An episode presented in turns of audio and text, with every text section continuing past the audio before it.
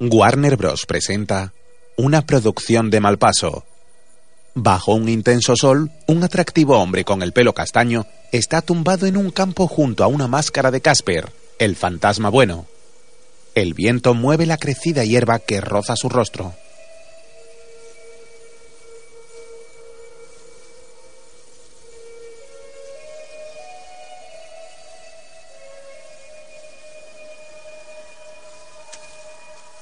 De repente, un billete pasa volando por delante de su cara. Más dinero aparece siendo arrastrado por el viento.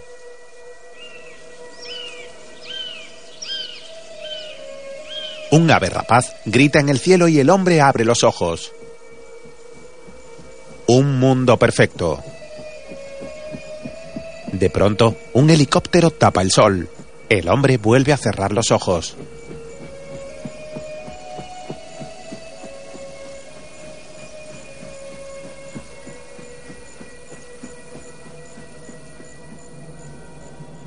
Es de noche. En una urbanización en las afueras de una gran ciudad, los niños celebran Halloween.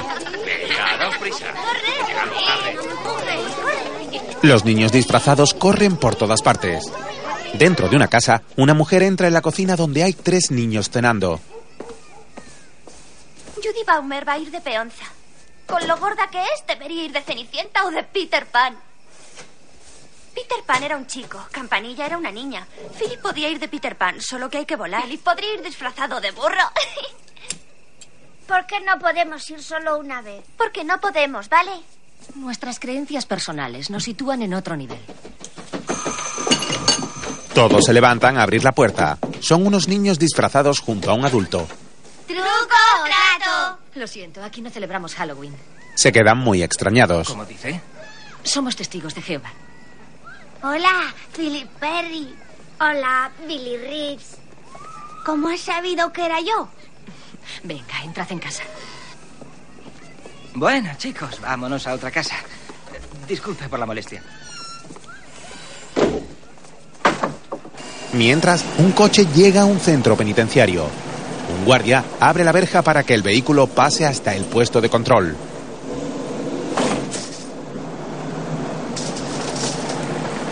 Buenas noches, Larry. ¿Has olvidado algo? Mañana voy a Austin. Me llevaré algo de trabajo. Tú siempre trabajando. ¿Cuándo vamos a irnos a tomar unas cervezas? Cuanto antes mejor.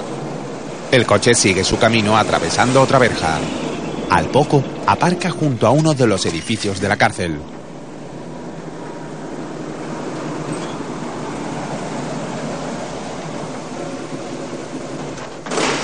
Dentro, un guardia hace la ronda nocturna.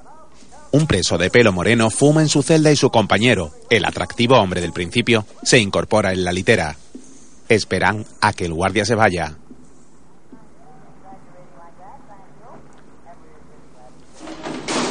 El hombre del cigarro saca un espejito por los barrotes para ver al preso de la celda de al lado. Eh, abuelo. ¿Qué? El aludido también saca un espejo. ¿Seguro que eso da a los conductos del aire acondicionado? Así era en los viejos tiempos. Como no sea así, te arranco la lengua. Será imbécil. El fumador se da la vuelta y ve a su compañero rascando la pared para arrancar una pequeña reja que da al conducto de la ventilación.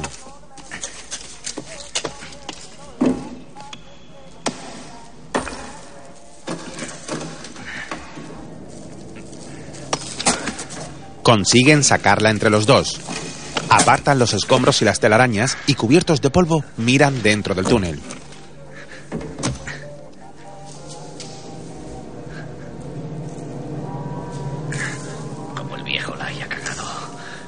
Pasa primero el hombre castaño. El moreno le alcanza algo de ropa y entra también en el túnel. El primero se pone la camisa blanca del uniforme de preso. Andan con rapidez por el conducto, mirando a ambos lados cuando llegan a un cruce. Llegan hasta un gran ventilador.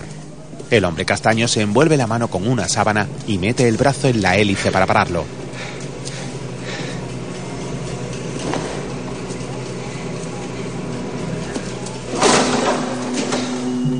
Mientras, en casa de los testigos de Jehová, Philip corre hacia la ventana cuando los niños de antes tiran globos de agua contra el cristal. ¡Ahí va el truco! Lava el bomba. ¡Qué guay! Philip se queda triste tras la ventana. En el túnel, los presos consiguen desmontar el ventilador del hueco de la pared. Atan las sábanas entre sí y tras comprobar que el hueco da al exterior, rompen la protección de metal de una patada.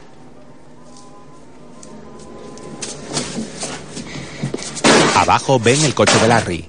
Amarran la cuerda hecha de sábanas a una cañería Creo que hemos tenido suerte, muchacho. y la lanzan por el hueco. Dejemos clara una cosa. No me caes bien. En cuanto nos hayamos largado, se acabó. El hombre castaño baja el primero por la improvisada cuerda. Si supieras cómo me caes tú. Llegan al suelo y tiran de las sábanas para desamarrarlas y esconderlas. Al poco aparece Larry y al ir a montarse en su coche es apresado por los reclusos que le quitan su arma y le apuntan con ella.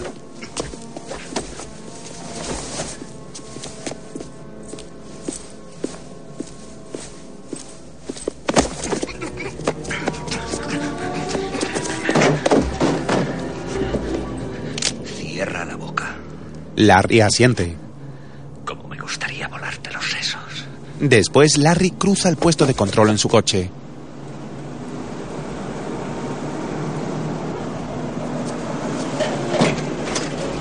Adiós, Larry. Va muy tenso y no se despide del guardia de la garita. Atraviesa la verja de salida. Adiós, Larry. Los hombres escondidos en el asiento trasero le apuntan con el arma detrás de la oreja. Al rato, en casa de Philip, la madre se levanta de la cama. Se pone su bata y va hacia el salón donde duermen sus tres hijos en un sofá cama. Enciende la lámpara y se dirige a la cocina. Mientras, el hombre castaño conduce el coche de Larry. Apaga los faros al entrar en una calle. ¿Qué tal ese? Ah, qué caprichoso eres.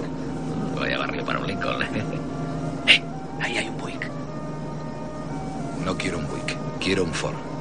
El Ford pierde aceite. ¿Qué más da un coche que otro? Aparca a un lado de la calle. El Buick para ti. En cuanto crucemos la frontera del estado, escogeré el que más me guste. Ya estoy hasta las pelotas. Voy a ver qué hay por ahí. Baja del coche. Un Ford. Va hacia un coche al otro lado de la calle. El moreno lleva la camisa de Larry y el hombre su chaquetón. Este se enciende un cigarro. El otro coche está cerrado, así que el preso fugado va hacia otro. El hombre castaño se baja del coche. En casa de Philip, él y su madre preparan el desayuno.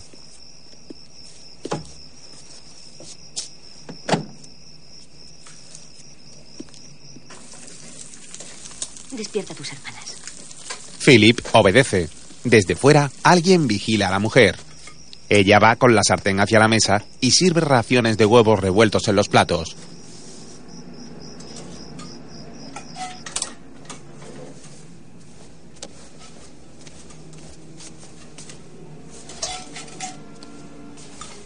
De pronto, Yo los quiero fritos. la mujer se da la vuelta sorprendida. El preso abre la puerta de mosquitera con la pistola y entra en la cocina. Se acerca a la mujer y con cara chulesca se sienta en la mesa.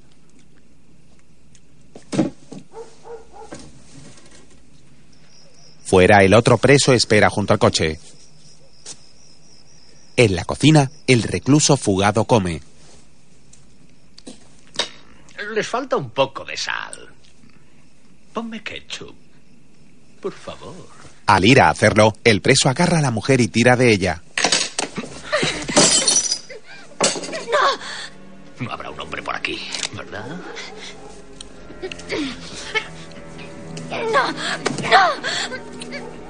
Empieza a besarla por el cuello. Un hombre mayor, vecino de la mujer, ve lo que pasa desde su ventana. Tienes ganas de pelea, ¿eh? Llega Philip. Mira por dónde. Si hay un hombrecito en la casa. Philip se acerca y el preso le atiza en la cara. El niño cae al suelo. La mujer se escabulle y al ir a atraparla, el preso recibe un puñetazo de su compañero que ha entrado sin ser visto. Suelta la pistola y cae al suelo dándose un golpe en la cabeza. ¡Estoy sangrando, imbécil! La mujer mira a su salvador asustada. Este se acerca al niño que se levanta frotándose la mejilla lloroso. El niño va en calzoncillos y camiseta. El hombre se agacha y le mira.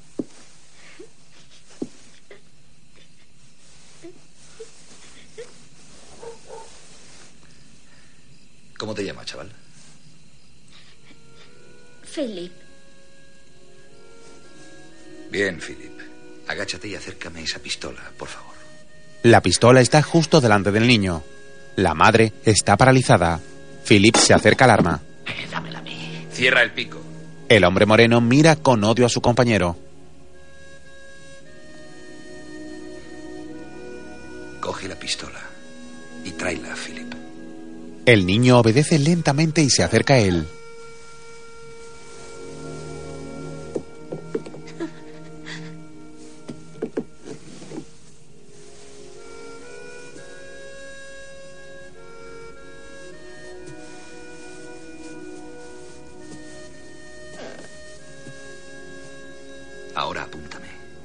La mujer y el otro preso están desconcertados. Apúntame. Philip lo hace. Y di. Manos arriba. Manos arriba. Perfecto. De repente entra el vecino con una escopeta. El hombre castaño coge la pistola y apunta al anciano. Suelte la escopeta, abuelo. Tienen a madre e hijo como escudos. Suéltela. No acertaría a darme y yo mataría al chico. Llegan las niñas. Deje que suene. Mamá, No pasa nada, cariño. ¿Estás sordo? Déjela en el suelo. Suéltela. ¡Suéltela! El anciano obedece. Arranca el teléfono. Tenemos que llevárnosla. No.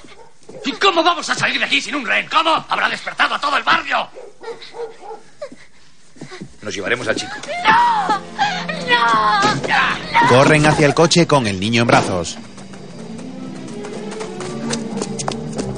Toma. Le da la pistola. Se meten en el coche. Ya está amaneciendo.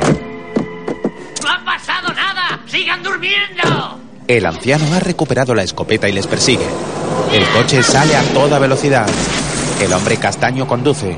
El niño está en el asiento del copiloto y el moreno va detrás. La madre ve alejarse el coche con impotencia mientras otros vecinos salen a la calle por el escándalo.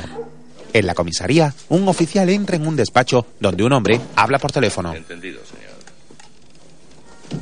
Sí, Los de la prensa llevan una hora esperando, Red. entendido. Miran las fichas de los presos. Una mujer entra en el despacho y le indican que se siente en una silla hecha de cuernos de toro. Claro, lo comprendo. Lo comprendo. No, estoy aquí, claro que le escucho. Sí, de acuerdo. Lo comprendo.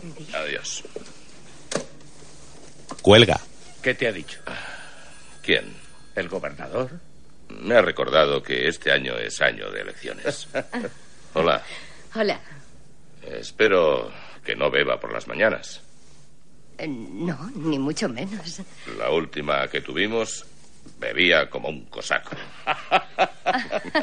¿La última qué? Secretaria. Penny Monroe.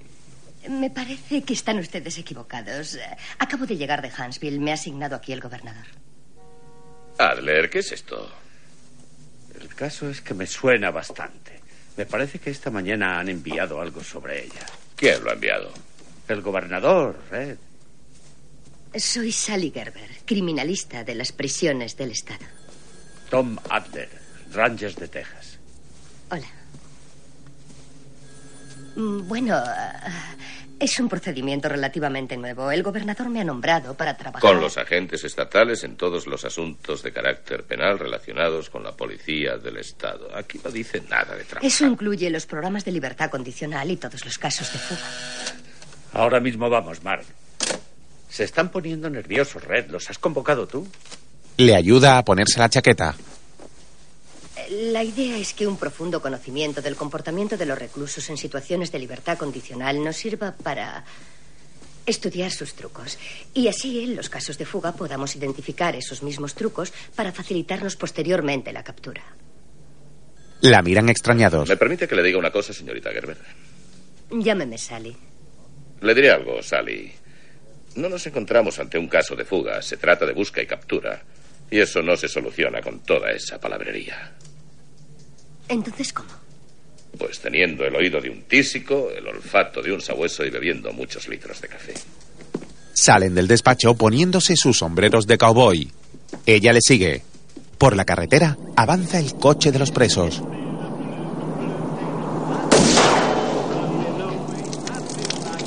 Desde el vehículo disparan a un depósito de agua. Apenas tenemos balas y tú disparas a los depósitos de agua. Eres un chico listo, ¿eh, Philip?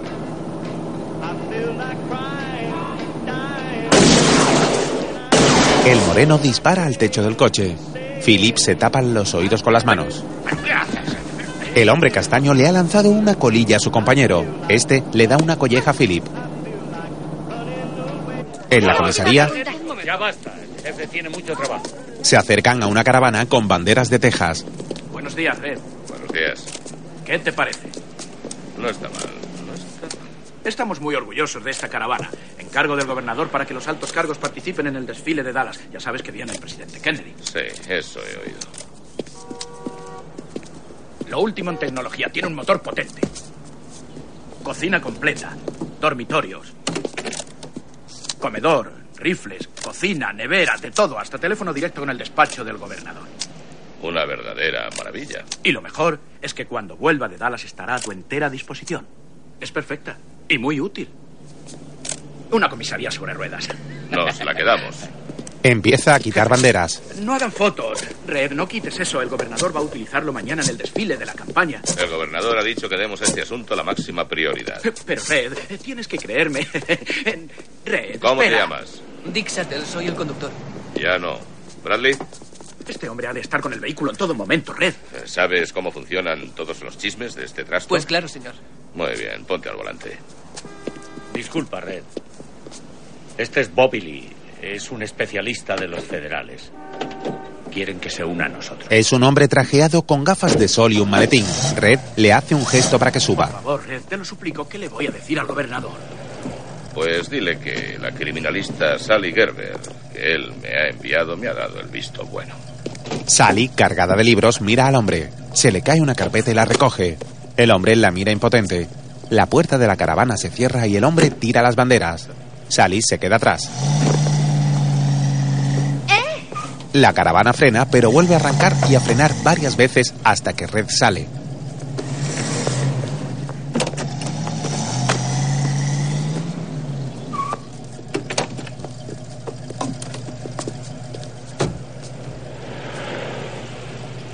¿Viene con nosotros o no? Sally le mira con hastío y al final sube a la roulotte. El hombre de las banderas corre hasta el conductor cuando este ya arranca.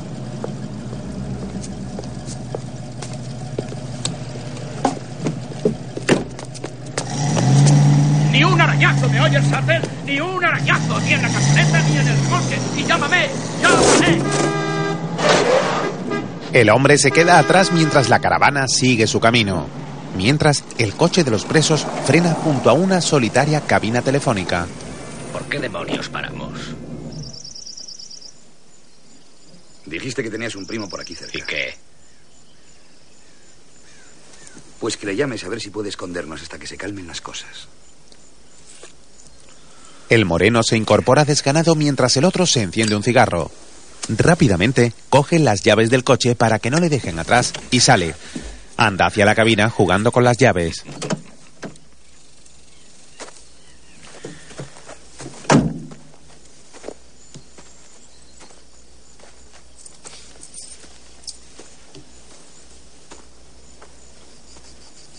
¿Por qué ha cogido las llaves? Para que no me largue. ¿Usted se largaría? Ya lo creo. El hombre sonríe y asiente. En la cabina, el otro preso arranca un pequeño listín telefónico y lo rompe. Desde el coche le ven tirando los papeles al aire. vuelve al vehículo y lanza las llaves dentro antes de entrar.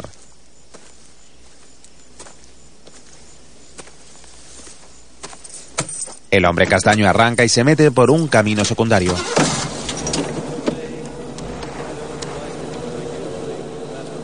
Ha debido mudarse. De todos modos, no habría podido oír nada. Me sigue sangrando el oído. Como vuelvas a pegarme, verás. ¿Qué? ¿Qué? Creía que me estabas amenazando. No es una amenaza. Es un hecho. Levanta la pistola. El hombre castaño se quita las gafas de sol. Ten, coge el volante. Philip obedece. El hombre mira hacia el asiento trasero. Dentro de dos segundos te romperé la nariz. Eso es una amenaza.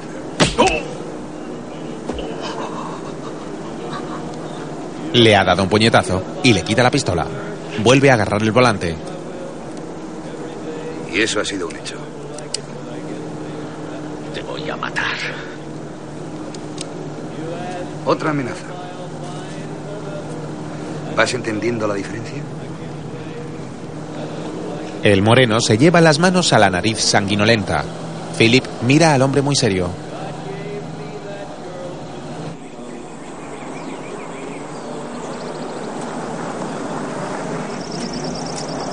Al poco llegan a una gasolinera y el hombre aparca.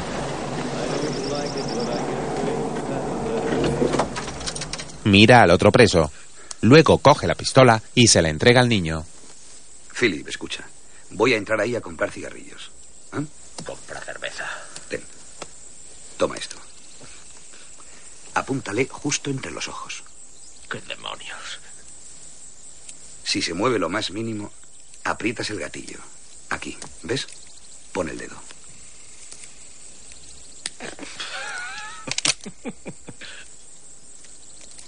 Estás completamente loco. Eso es un hecho. Ya empiezas a entenderlo.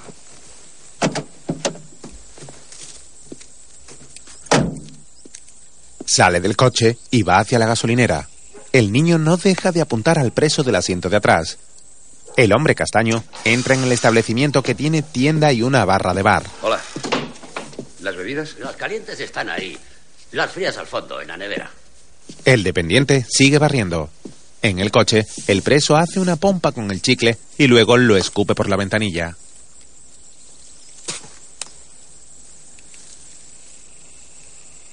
¿Has disparado alguna vez un arma? El niño niega con la cabeza. Te caerías de culo. Cállese, amigo. Nunca has disparado un arma. Viviendo con tres mujeres, sin un padre cerca. Acabarás siendo maricón, seguro. Philip sigue apuntándole. El preso levanta las manos ensangrentadas. Voy a acercarme un poco. Muy, muy despacito. Vale. Solo para hablar. Philip se echa hacia atrás. Eso es. Ahora podemos hablar de hombre a hombre. Le cuesta sujetar el arma. Porque tú eres un hombre, ¿verdad? Dentro de la gasolinera, ¿Quiere algo más? Sí, deme un cartón de Lucky, de esos de ahí. en el coche, Veo que llevas unos calzoncillos muy bonitos, muchacho. ¿Llevan bordado tu nombre? ¿O solo las iniciales? ¿Mm? Déjame verlo, hombre. alarga la mano hacia los calzoncillos del niño. Vaya mierda. Aprovechando que Philip mira hacia abajo, le quita la pistola. La mano es más rápida que el ojo. Philip recula asustado. El hombre abre el cargador y ve que está vacío. Hijo de puta. No te jode, está descargada. Pone una sonrisa extraña y extiende el brazo hacia el niño. Acércate, chaval. Atrae a Philip hacia sí. Dentro, ¿Esas balas son del 38? Sí. Deme una caja. fuera, Philip muerde al hombre en la oreja. Philip sale del coche corriendo con la pistola en la mano por un campo con las plantas crecidas. Se agacha para que no le vean. El preso sale tras él. Le busca entre las hierbas.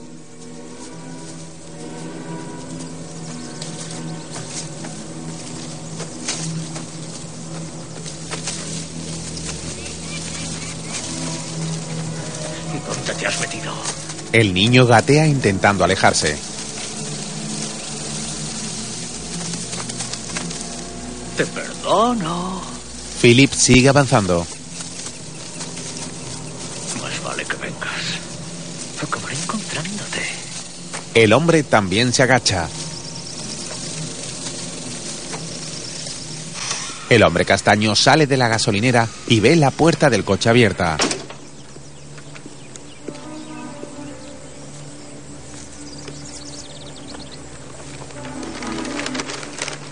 Deja la compra dentro y mira hacia el sembrado, donde ve a su compañero de celda medio agachado buscando.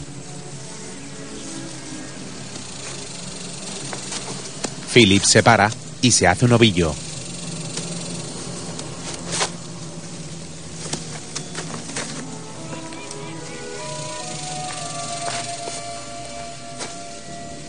De repente, alguien se acerca a él. Mira con miedo, pero es el hombre castaño también a gatas. Este le indica que guarde silencio y luego que le dé el arma. El otro sigue buscando. Ay, chaval. Me parece que ya te he encontrado. Aparta unas hierbas y se encuentra de frente con el cañón de la pistola apuntándole. ¿Qué vas a hacer? ¿Tirármela a la cara?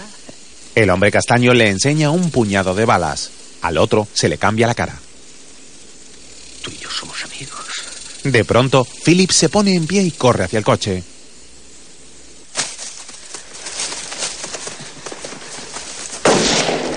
Se para al escuchar el disparo, pero vuelve a correr y se esconde tras un seto.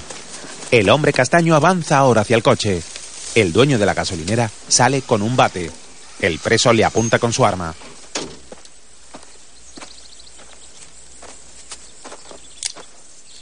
¿Tiene teléfono? No. Adentro, y no salga hasta que nos larguemos. El hombre obedece. El preso se quita el chaquetón y rodea el coche.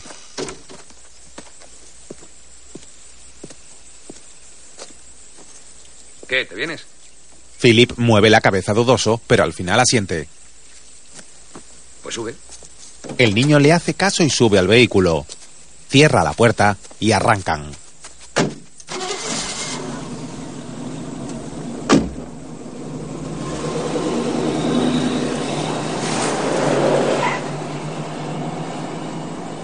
Mientras, en la caravana, Tom escucha la radio de la policía. Red, los han visto en una tienda a las afueras de Benur, a unos 90 kilómetros de aquí. Bien. Traslada ese control a la 288, 90 kilómetros más al norte. ¿Crees que llegarán tan lejos? Yo qué sé. Pero ellos tampoco lo saben. Se sienten felices por haber escapado. Es como un paseíto dominguero. Paseíto dominguero, me gusta. Nunca te había oído decir eso, Red. Sally les mira con cara rara. ¿Te preocupa algo? Ah, verá, tal vez sea un poco prematuro, pero... ¿No ha pensado poner otros controles para cuando se separen? ¿Qué le hace pensar que van a separarse? Si tiene algo que decir, dígalo de una vez. Seguro que tienen un problema de convivencia. No seguirán juntos mucho tiempo. Haynes y Pugh son muy distintos. Haynes es un delincuente común. Robo a mano armada y peleas callejeras. Pugh, en cambio, tiene un largo historial de homicidios y de violencia. Se separarán. Y muy pronto. ¿Y qué harán con los rehenes? ¿Lo echarán a suertes para ver quién se queda con cada uno? No sería la primera vez. Pero creo que ese dilema lo resolverán pronto. Por eso conviene tenerlo previsto. Nosotros no tenemos ningún dilema. Y ellos tampoco. Simplemente se desharán de un rehén y se quedarán con el otro, si es que no lo han hecho ya. Tom vuelve a hablar por la radio. ¿Me oyes? Poned un control en la 288, unos 90 kilómetros al norte. Corto. Bobby se sienta en un sillón de la caravana sin abrir la boca. Sally va hacia Red. Me gustaría hablar con usted, jefe Garnet. Puede llamarme Red. Red, ¿por qué tiene tanto empeño en dejarme en ridículo? Yo solo tengo empeño en una cosa. Cuando me conozca mejor, comprenderá que teniendo el trasero duro y sentido del humor se consiguen muchas cosas. Yo tengo un gran sentido del humor, pero lo que no me hace ninguna gracia es que me tome por una marioneta para dárselas de listo ante un montón de idiotas que le admiran como un Sherlock Holmes de pueblo. Red se atraganta con la bebida. Arthur Guthrie me dijo que esto mantiene joven, pero me va a matar antes. Es una medicina. Esa es su respuesta. ¿Esta es su primera misión? Me lo temía. ¿Se puede saber qué esperaba? ¿Por quién me ha tomado? ¿Por una colegiala que se ha metido en el vestuario de los chicos y los ha visto en pelotas? Se equivoca.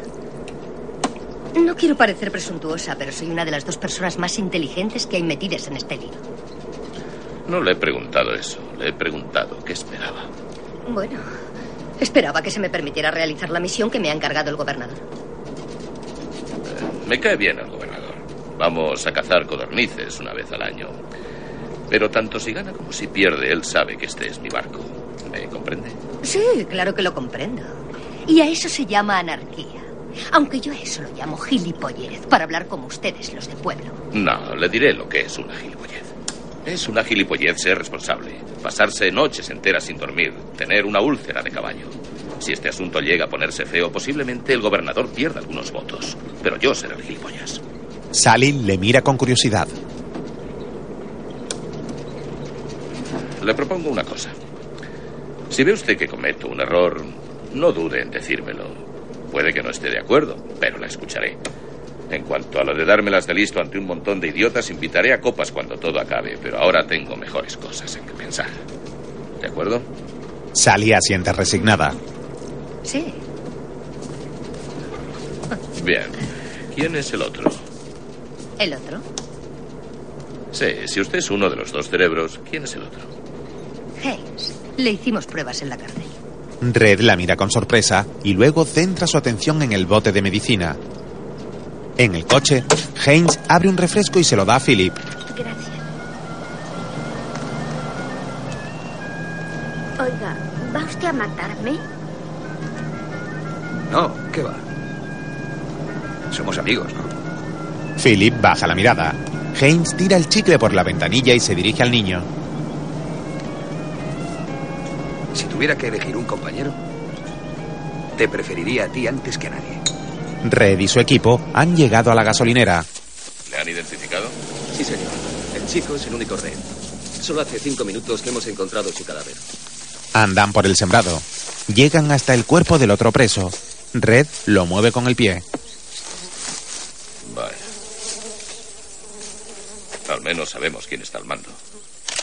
En el coche, Oye, ¿nunca has montado en la máquina del tiempo?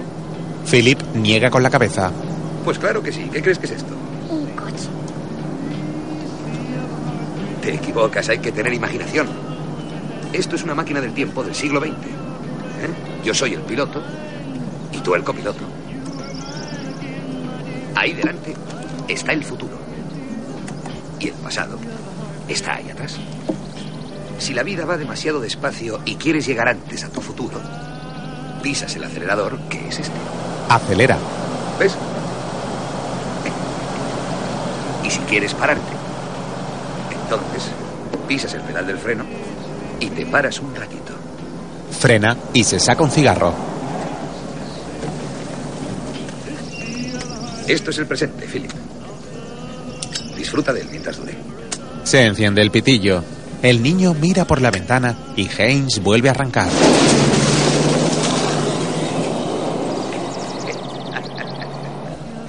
Sí, señor, viajamos en el tiempo por Texas. El niño le mira feliz. Haynes se queda pensativo. Tenemos que encontrar un Ford. Mi padre siempre tuvo un Ford, ¿lo sabías? Philip niega. En la furgoneta que tira de la caravana, Esto es un sistema de intercomunicación. Sirve para comunicarse con la parte trasera, con la caravana. ¿Y cómo funciona? Pues encendiéndolo. Pero si subes mucho el volumen, Bradley, ¿qué haces? Saturas los altavoces. Bueno, a ver. Ahí. Miran un mapa. Esto sienta como una patada en los huevos. Perdone, señorita. No se disculpe, es típico machista. ¿No deberíamos poner controles aquí? Verá, en un mundo perfecto, señorita Gerber, el pueblo entero haría una cadena y peinaría el campo hasta encontrarlos. Bueno, en un mundo perfecto nunca ocurrirían cosas como esta, ¿no? Consulta sus papeles.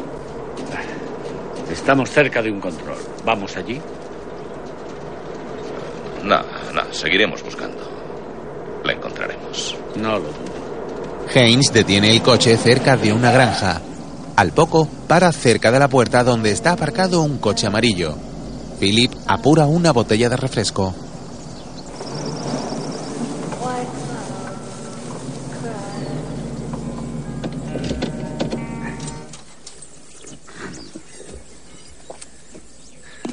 Bueno, Philip, vamos a comprar un coche. ¿Sabes jugar a indios y vaqueros? El niño asiente. ¿Ves ese Ford de ahí? Pues acércate a él como si fueras un indio y echa un vistazo. A ver si tiene las llaves puestas. Philip baja la cabeza. Si no quieres, no lo hagas. Pero te lo agradecería. Por algo eres mi copiloto. El niño sonríe, baja del coche y empieza a andar agachado.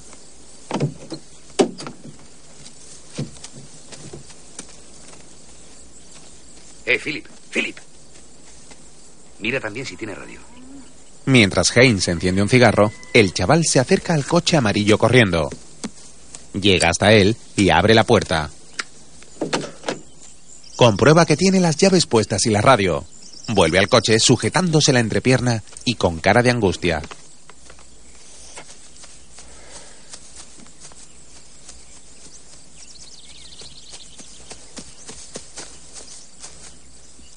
Tiene llaves y radio, lo he comprobado. Buen chico. ¿Pararemos en una gasolinera? ¿Para qué? Me estoy meando. Uy. Estamos en el campo, Philip. ¿Por qué no mea en un árbol? El niño se va corriendo a hacer pis. Haynes saca las llaves, coge las cosas que compró en la gasolinera y sale del coche. Pasa por detrás de Philip, que sigue orinando contra una valla y tira las llaves al campo. Se encamina hacia el Ford amarillo. Ve una cuerda de tender llena de ropa y se mira su uniforme de preso. Va hacia la cuerda y divisa a un hombre en el campo cercano con su tractor. Nada más coger unos pantalones vaqueros, el granjero se vuelve hacia él.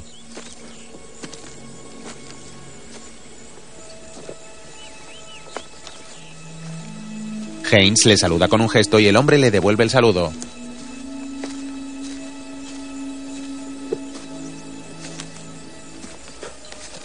El preso fugado agarra una camisa de la cuerda y va hacia el coche.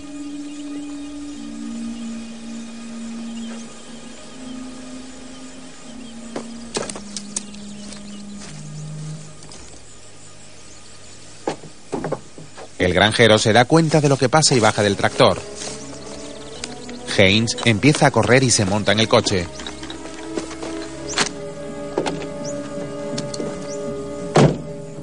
Intenta arrancarlo. El granjero corre hacia él. ¡Eh! ¡Ese coche es mío! Arranca, hijo de puta. Philip observa la escena mientras orina. El coche arranca.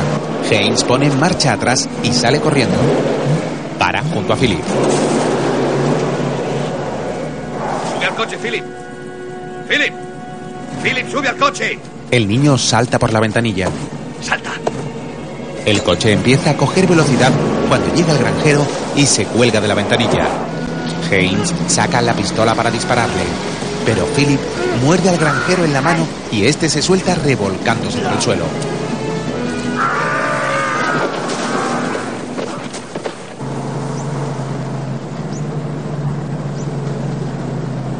Buena dentadura. ¿Cuántas RC colas has bebido hoy? Cuatro.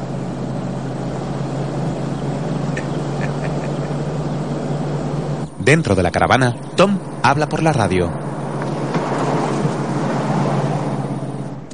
Eh, Red, los muchachos quieren saber si tienen autorización para disparar. Se produce un silencio tenso. Bobby está muy pendiente de la respuesta. No. No quiero que ningún héroe de turno se líe a tiros con una escopeta de caza. Mejor no disparar. El chico está con él. ¿Y qué cree? ¿Que se va a rendir? Tal vez sí o tal vez no. Así se acierta siempre. Lo que tengo claro es que está mejor ahora que antes. Ese tercer ojo que le ha abierto a Piock en la frente no tranquiliza mucho. Entonces, ¿por qué lo tiramos a matar? Solo se le ocurre eso. Red, han enviado a los del control la matrícula del coche robado. ¿Insistes en ir a la granja? Sí, tengo una corazonada.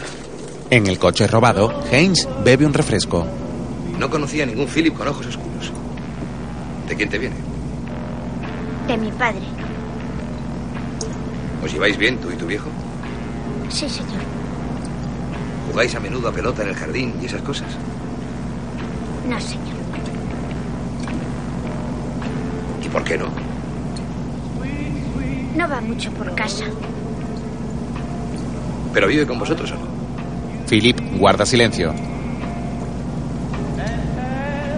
¿Cuánto hace que no le ves? Se encoge de hombros.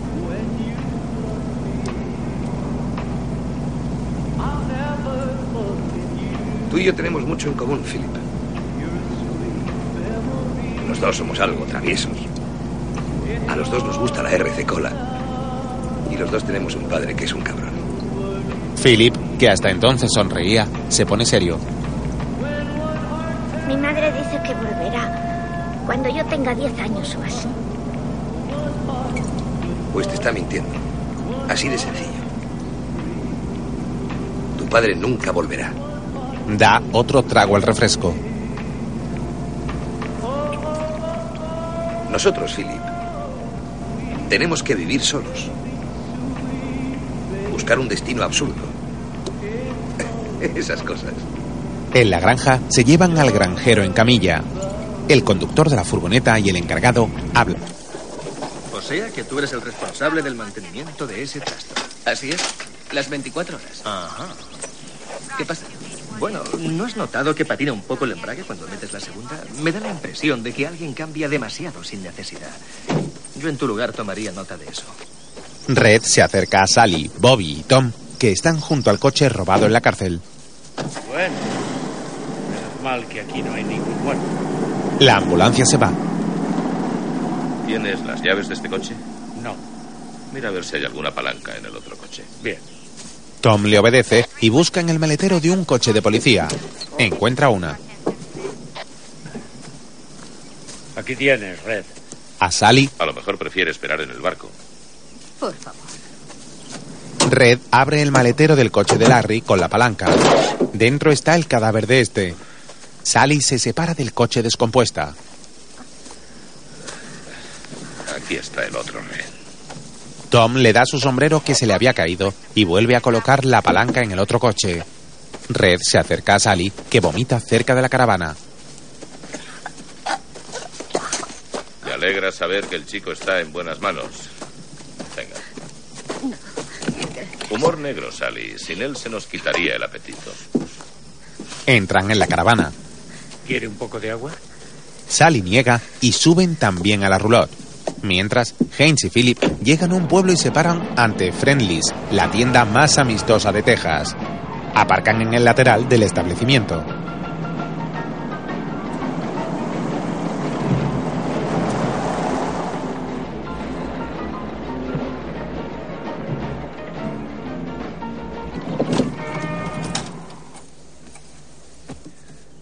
¿No crees que debería comprarte unos pantalones? Philip asiente. Bien, pues vamos. Bajan del coche.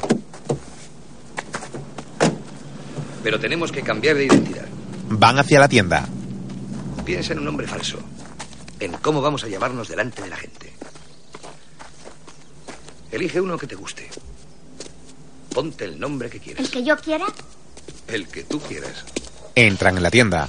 Una dependiente madura se acerca. Hola, ¿qué tal? Bienvenidos a Friendly's. Veo que el chiquillo necesita unos pantalones. Pues sí. Y también unos calzoncillos y unos zapatos. Él le dirá qué talla usa. Ve con la señora Booth. Booth, ven. Booth. Ve con ella. Booth, qué nombre tan gracioso, como una abeja. En la planta de arriba, el dueño lleva la contabilidad. Haynes se acerca a un mostrador a mirar cuerdas. Otra vendedora se aproxima a él y sonríe. Mientras la dependienta busca pantalones de su talla, Philip mira disfraces de Halloween.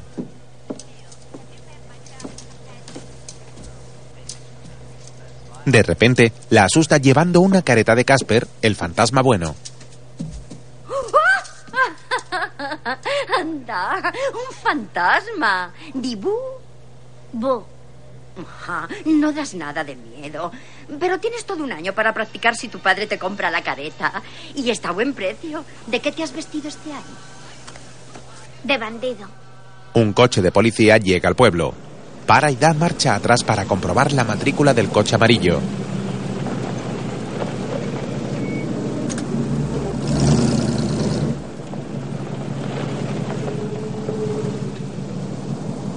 Es el coche.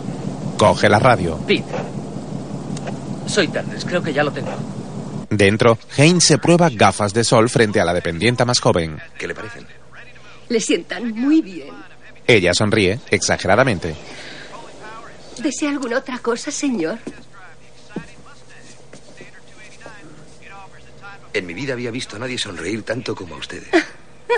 Con risa falsa, la dependienta mira disimuladamente al piso superior.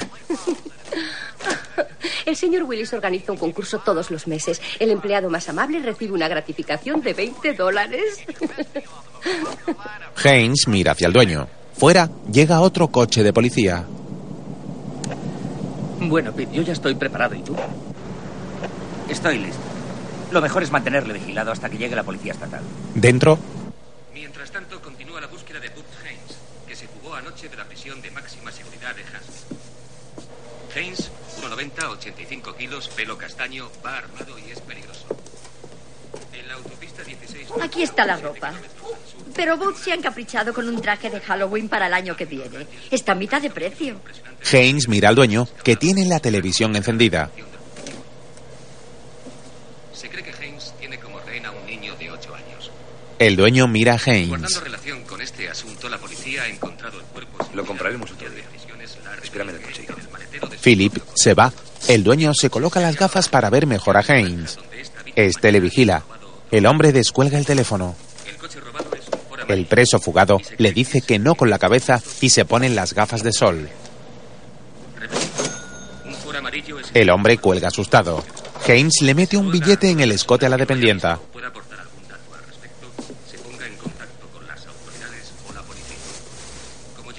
Es la vendedora más amable que he conocido.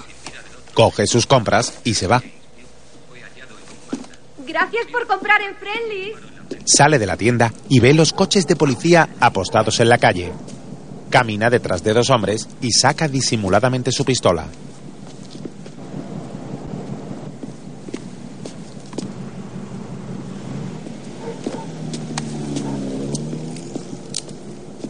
Entra en el coche, pero el niño no está dentro.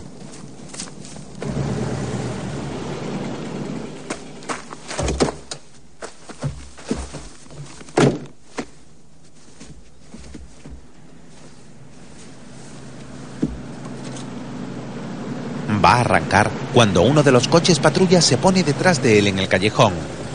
Mete marcha atrás y acelera a tope para chocarse con el vehículo policial.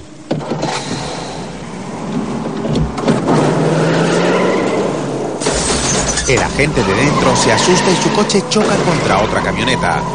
Haynes cambia de marcha y pisa fuerte el acelerador huyendo hacia adelante. Los policías se quedan desconcertados. Haynes da la vuelta perdiendo un tapacubos. Dentro de la tienda, Philip coge una caja con un disfraz de Casper y la guarda bajo su camiseta. El preso sale a la calle principal y derrapa. ¡Cuidado! ¡Va hacia ti!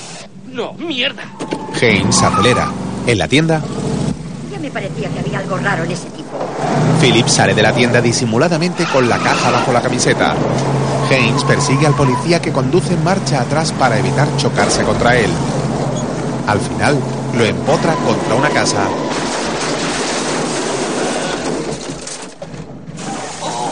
Las dependientas descubren a Philip.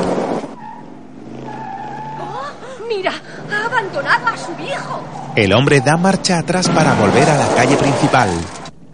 Lleva escondido el disfraz de fantasma, lo ha robado. Haynes para el coche frente a la tienda.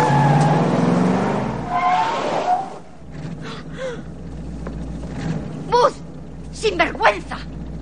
¡Robar es un delito! Tú decides, Buzz. El niño se queda pensativo. ¡Devuelve lo que has robado! Philip sale corriendo hacia el coche. ¡No te saldrás con la tuya, ladronzuelo! Vamos. Entra por la ventanilla. No es usted tan amable. Destroza el escaparate de un tiro. Salen disparados del pueblo apuntando a uno de los policías. Los habitantes del pueblo miran la carretera por donde escapan Philip y Haynes. Más tarde, varios coches de policías salen en su busca, pero ellos han aparcado en un granero en mitad del campo. El hombre le da unos pantalones a Philip. Quítate esos horribles calzoncillos y ponte estos vaqueros. El niño está quieto agarrando el bulto bajo su camiseta. ¿Qué llevas ahí? Un traje de fantasma. ¿De la tienda? ¿Lo has virlado? Philip baja la mirada. Bien, Philip, póntelo. ¿No estás enfadado? A ver si nos entendemos. Robar está mal, ¿vale? Pero si hay algo que necesitas de verdad y no tienes dinero, no pasa nada por cogerlo prestado. A eso se le llama la excepción a la regla. El niño no se mueve. ¿Qué ocurre? Nada. No quieres desnudarte delante de mí, ¿no es eso? El hombre carga su pistola. ¿Te da vergüenza que te vea el pito?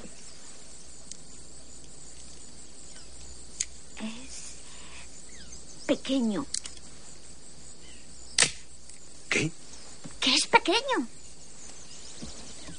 ¿Quién te ha dicho eso?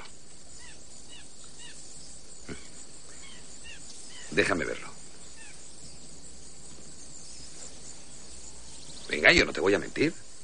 Tímidamente, el niño se lo enseña. Haynes se acerca a verlo. ¿Qué va, Philip? Estás muy bien para un chico de tu edad. Philip sonríe satisfecho. Los coches de policía recorren un camino cercano sin ver el foro amarillo escondido tras el granero. Cuando terminan de pasar, Haynes arranca y coge el camino en dirección contraria.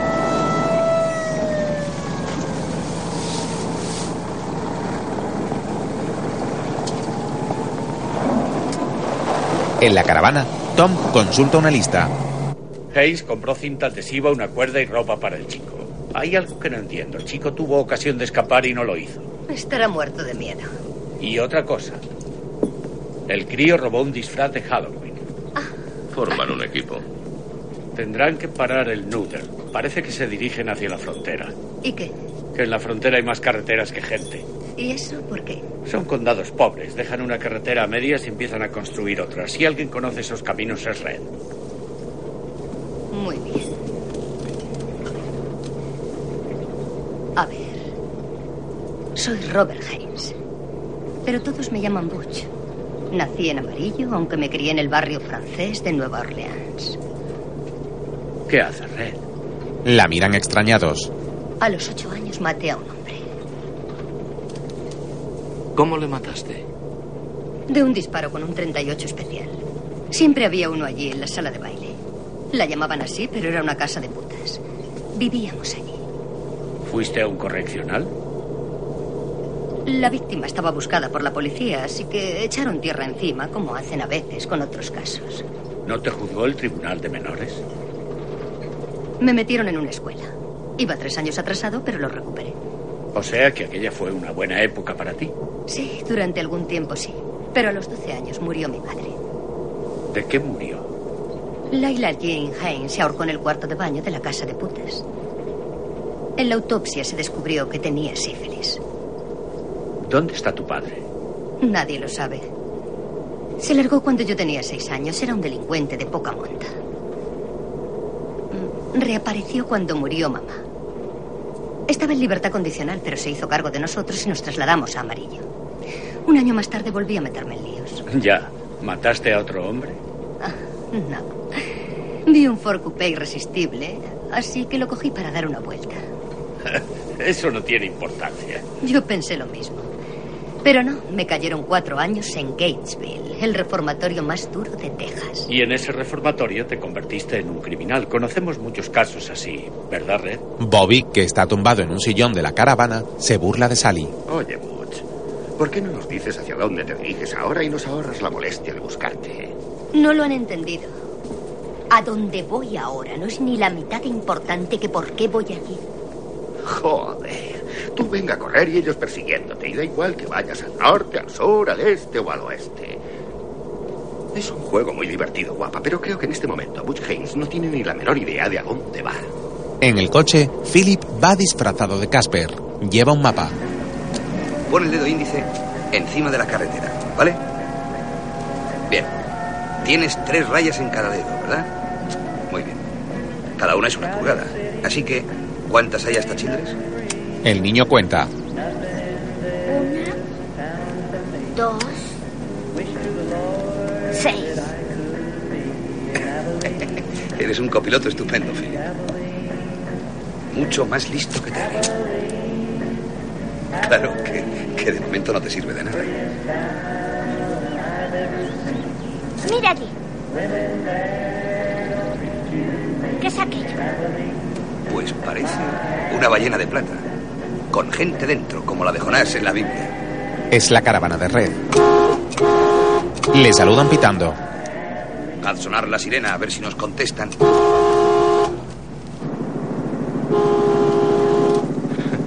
¿Qué hago? Toca la bocina. Se cruzan. Sally ve al niño disfrazado por la ventana. ¿No decían que el chico había robado un disfraz de Halloween? Philip, con la máscara puesta, saluda desde el coche. ¿Qué disfraz? Creo que el del fantasma Casper. Ajá. Pues eran ellos. Acaban de pasar. ¿Qué? Nos hemos cruzado con ellos. Tenemos que dar la vuelta. Eran ellos, Bradley. Da la vuelta.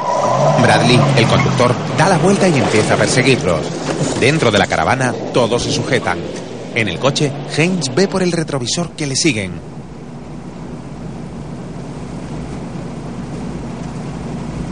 La furgoneta que lleva la caravana acelera.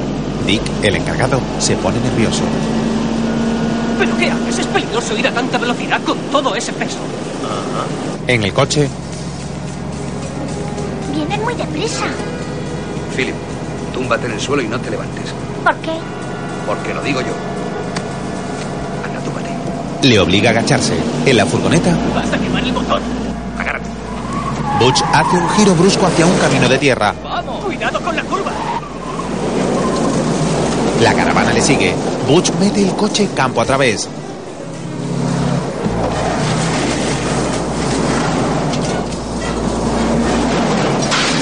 Al seguirlos, el enganche del reloj se suelta. Dentro, las cosas se caen. ¿Qué estás haciendo? Estoy siguiendo al fugitivo, idiota.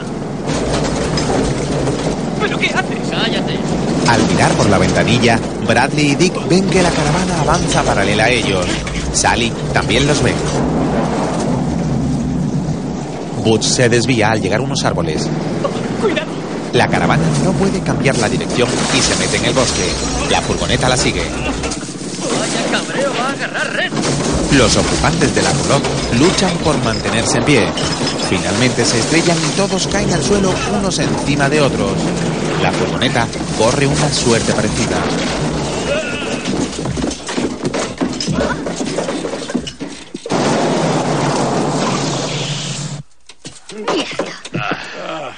Sí.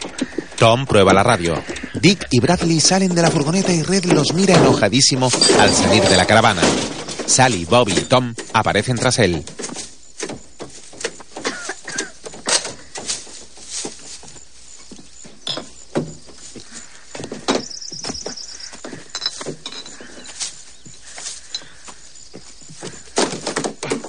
Red, quieren saber si el chico tenía buen aspecto. Se estaba riendo y saludando. No les digas eso. No. En el despacho del gobernador, Creo que parece ser que el chico está bien. Vaya, me alegro. El chico está bien, señora Perry. Muy pronto acabará todo esto y estará en casa con su hijo. Se lo prometo. Unos periodistas les fotografían. Quiero que sepa que he dado mi autorización para que se utilice una caravana móvil dotada de la más moderna tecnología desde la que coordinar la búsqueda. Es un equipo asombrosamente avanzado puesto al servicio de la ley. Le hacen más fotos. En el lugar del accidente, Red tiene cara de pocos amigos. Mientras, Empezaron esta carretera hace 20 años y no la han terminado. Butch y el niño han parado justo donde la carretera se convierte en un camino de tierra. Ha llegado el momento de tomar una decisión. Philip sale del coche y se apoya en él imitando la postura del preso. Depende de ti, Philip. Podemos dar marcha atrás hasta la carretera o intentar seguir a pie. ¿A dónde vamos? Butch saca una fotografía y se la enseña.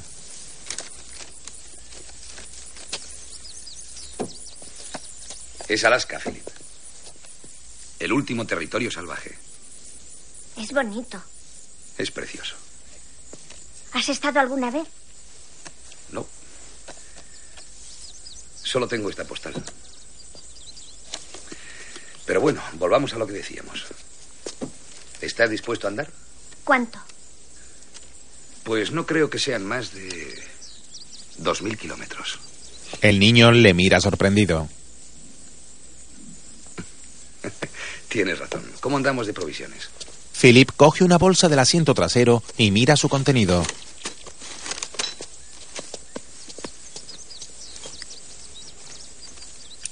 ¿Qué nos queda? Una soda, chicle y media chocolatina.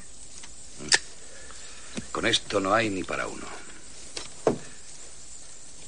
Vamos. Abandonan el coche. Haynes ayuda a Philip a saltar una verja. Luego pasa a él. En el lugar del accidente,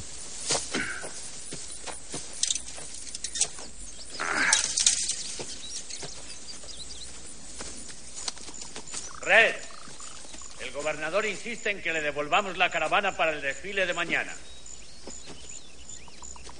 Dile que venga a buscarla. De acuerdo. Tom vuelve a entrar en la caravana. Butch y el niño caminan campo a través. ¿A dónde vamos? A jugar al truco o trato, Philip. Philip se queda parado. El hombre también se detiene y le mira. ¿Qué te pasa ahora? Nosotros no podemos hacer el truco o trato. ¿Qué? Mi madre no nos lo permite. ¿El truco o trato? ¿Por qué no?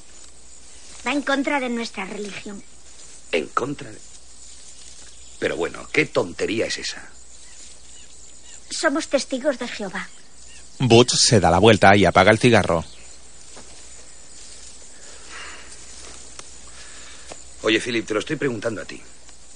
No se lo estoy preguntando a tu madre, ni mucho menos a Jehová. ¿Quieres que hagamos truco o trato o no? Tras pensarlo un momento, el niño asiente. El hombre reanuda la marcha y Philip corre tras él hasta poder cogerle de la mano. Butch se suelta, pero el niño vuelve a agarrarle.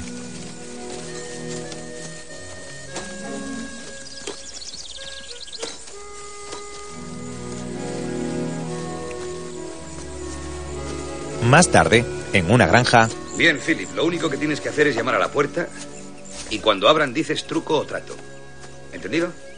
Philip asiente y corre hacia la puerta cargando con la bolsa de las provisiones. Cuando llega, llama.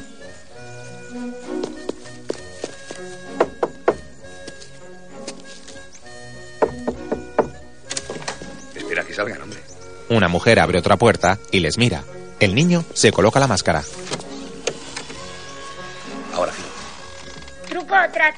Vaya, eres el fantasma más gracioso que he visto en mi vida. ¿Truco o trato, señora? Bueno, como Halloween fue ayer, tendrás que hacerme un truco extraordinario. Lástima que se hayan terminado las palomitas con miel que hice para la fiesta. Haynes le enseña su arma. La mujer se asusta. Espera un momento. Vuelve a entrar en la casa. Butch se fija en el cable del teléfono que llega a la casa. La señora sale con provisiones y las mete en la bolsa de Philip. También coge su bolso y saca el dinero y se lo da.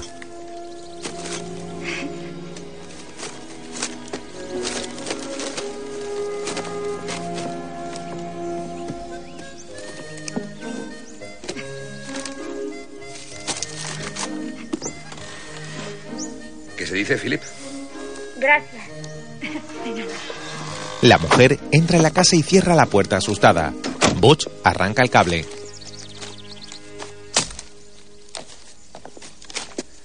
Nunca te fíes de la bondad de la gente humilde, Philip. De nuevo en el coche. ¿Seguro que no hay carne? No. ¿Ni fiambre tampoco? ¿Salchichas de Frankfurt o algo parecido? Mm, Nada. Butch coge un tarro de mostaza de la mano del niño. Pues tendremos que comer sándwiches de mostaza. Sí, señor. Manos a la obra. Philip coloca rebanadas de pan sobre el salpicadero. El hombre saca un paquete de chicles y le da uno envuelto en papel plateado.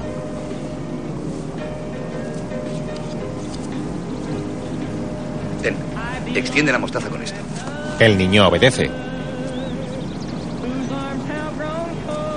Bien, ese para ti. Butch coge un sándwich y se lo come mientras Philip se prepara uno.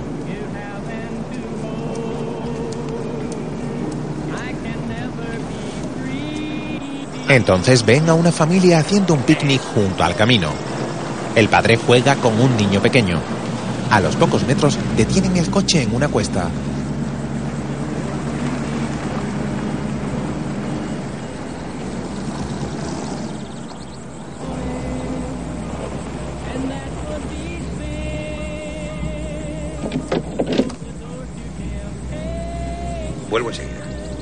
Sale del coche y el niño sigue preparando el almuerzo.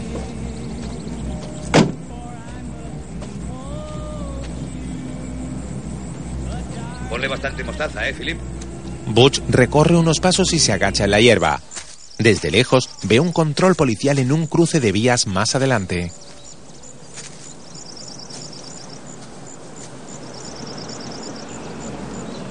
Alto, por favor. Venga, En el coche, Philip quita el freno de mano sin querer y el coche se va hacia atrás.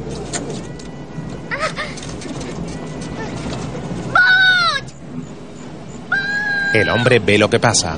¡Philip! Corre hacia el coche. La familia ve cómo el vehículo va hacia el suyo. Coge a los niños, deprisa. ¡Philip! ¡Deprisa! ¡Olvídate del coche, Bob! Que me olvides si solo tiene dos mil kilómetros. ¡Philip, pisa el freno! El niño se agacha y presiona por error el acelerador. El coche coge velocidad. El volante se mueve y cambia de dirección, esquivando al otro coche. Butch llega junto al padre de familia. Philip se las arregla para pisar el freno y el coche se detiene.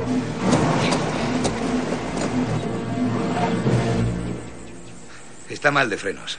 Vaya susto. Bob Fielder. Edgar Poe. Se dan la mano. Menudo susto me ha llevado. Solo hace dos meses que lo tengo. Butch se fija en el coche del hombre. Es precioso, desde luego. Sí. Oiga, Bob, como tengo mal los frenos, le agradecería que nos llevara. Philip vuelve a soltar el freno por error. Mi hijo y yo vivimos a unos ocho kilómetros de aquí. Recogeré mi coche cuando... El coche vuelve a dirigirse al otro vehículo a toda velocidad. ¡Freno, Philip! ¡Pisa el freno! Se equivoca de nuevo y pisa el acelerador. Por fin, pisa el freno a punto de atropellar a Butch. Muy bien, Philip. Estoy orgulloso. El matrimonio suspira aliviado. Philip mira al preso fugado a través de su máscara de fantasma. Luego, todos van en el coche de la familia. Edgar, ¿seguro que va cómodo? Puedo poner a los niños detrás. Estoy perfectamente, Bob. Perfectamente. Él y Philip van en el maletero de la ranchera.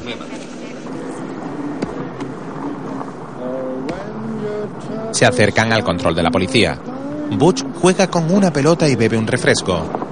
Al pararse en el control, acerca al niño a su pecho. Este le quita las gafas de sol y se las pone. El policía se acerca. Su permiso de conducir, por favor. ¿Qué ocurre, agente? Los fugitivos miran al policía. Se ha fugado un recluso y andamos buscándole. Que tengan buen viaje. De acuerdo, gracias. Cruzan el control sin problema. Saludan a otro policía cercano. Una vez que los dejan atrás, Butch aparta al niño.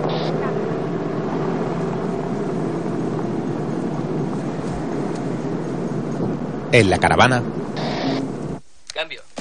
Dicen que de momento pueden mandarnos dos coches patrulla. Esperaremos sentados. Tenemos las mejores localidades para ver una buena representación desde aquí. Que trasladen los controles del sur al norte. Hay que peinar todas las carreteras y todas las granjas entre Sant'Angelo y Sweetwater. ¿Dónde está mi geritol? en la ranchera.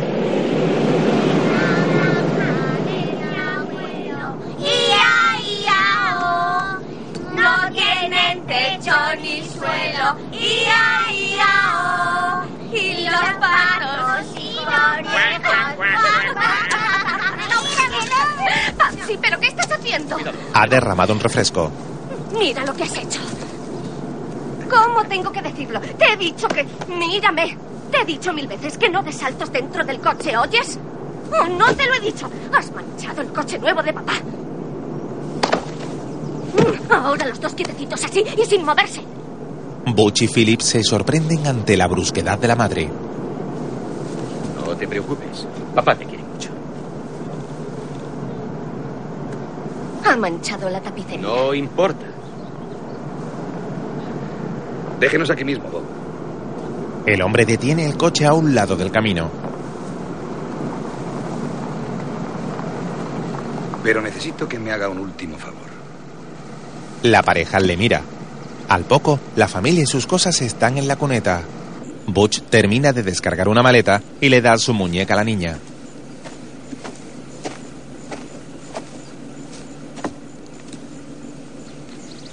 Solo es un préstamo, no se preocupe. Se lo devolveré. Se monta en el coche. El coche es nuevo, así que si no lo pone a más de 90 en los próximos mil kilómetros, se lo agradeceré. Eso está hecho, Bob. Butch arranca pegando un acelerón y dejando una nube de polvo tras de sí. Eran simpáticos. Mm, Es posible. Bob ha sido muy listo. Si se hubiera enfrentado a mí, habría tenido que matarme. ¿Y qué sería de su mujer y sus hijas? Bob es un buen padre de familia. Y eso es lo más importante que puede ser un hombre. Philip le mira muy serio. Al rato, la familia de Bob llega al puesto de control de la policía cargando con todas sus maletas y bártulos.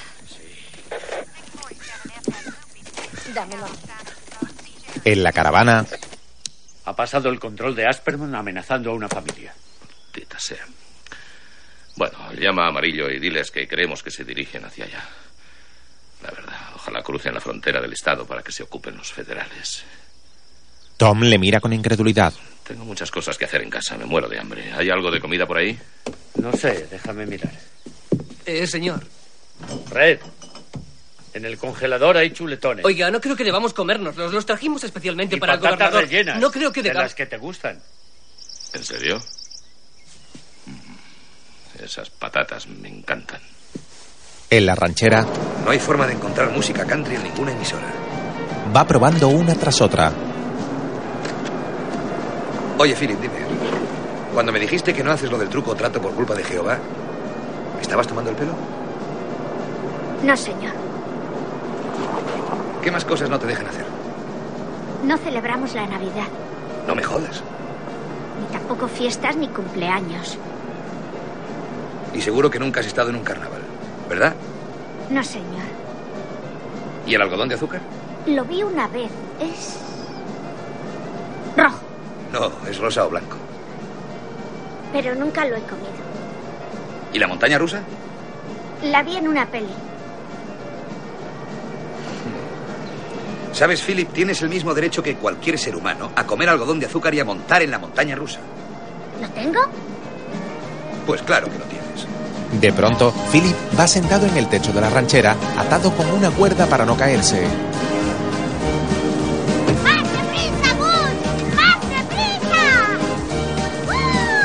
El niño está eufórico.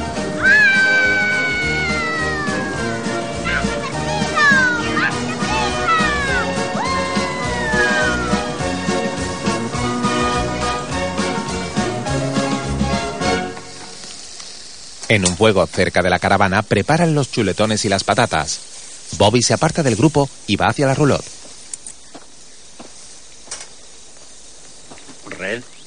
Ya se pueden comer. Muy bien. Dentro, Sally se arregla el pelo. qué pelo. De repente, Bobby aparece junto a ella. Te crees muy lista, ¿verdad? ¿Cómo dice? Pues que no eres lista, pero joder, estás de buena. Por favor. Yo creo que el trabajo y el placer deben combinarse de forma natural. A mí, por ejemplo, me encanta lo que hago. A Hilder también. Joder, no te muerdes la lengua, ¿eh? ¿Cómo quiere su chuleta, Sally? Cruda. Bien, le limpio el culo, saco el buey a pastar y corte el trozo que prefiera. Pensando lo mejor que esté en su punto. Sally abandona la caravana y Red corta el paso a Bobby. Oiga, me importa un bledo para quien trabaje. Está usted aquí para una cosa y solo para eso. ¿Me entiende? Bobby se enciende un cigarro. ¿Alguna cosa más, jefe? Sí. Este es mi despacho. Fuera. Bobby sale. De noche, en un bar de carretera, una camarera morena vestida de rojo sirve a Butch y Philip.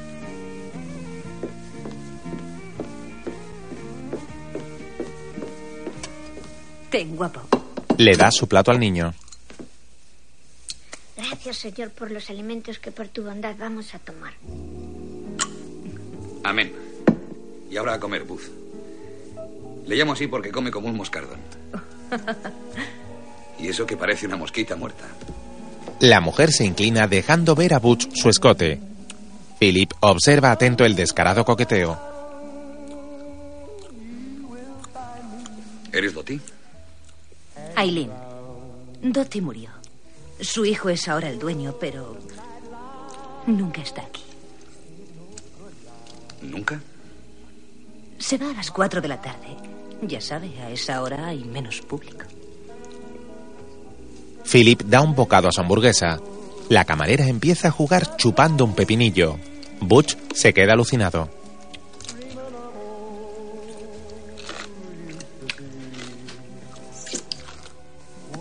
Si me necesita, estoy ahí, en la barra. Se marcha acariciando el brazo de Butch. Él la mira con deseo.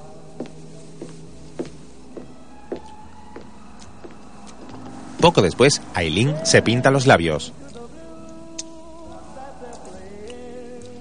Sigue comiendo. Butch se levanta y va hacia la barra.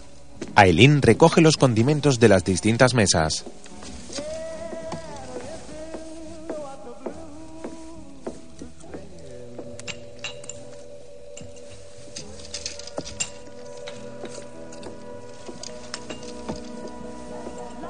Pasa por su lado mirándole con lujuria. Se coloca tras la barra y empieza a rellenar una botella de ketchup lentamente. Butch mira al niño, que no deja de observarles.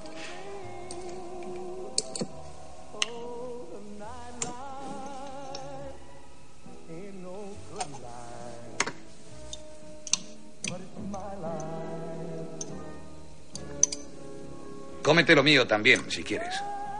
No, gracias. Eh, qué educadito.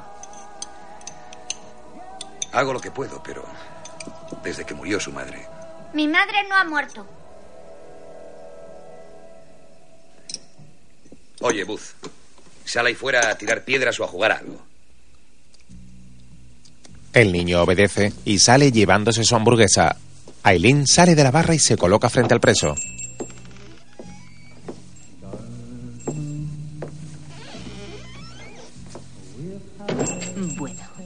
¿Su madre ha muerto o no? Su madre biológica murió, sí. Más tarde lo adoptamos mi esposa y yo. Mi difunta esposa. Ella es... Bueno, era la madrastra de Buzz.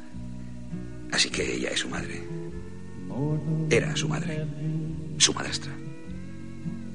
Pero está muerta. Vaya, cuánto lo siento. Fuera, Philip lanza piedras a la oscuridad. Dentro, el recluso y la camarera se besan mientras se desnudan el uno al otro. El niño aburrido curiosea por el bar. Butch le está besando el trasero a Eileen cuando la mujer ve a Philip observándolos.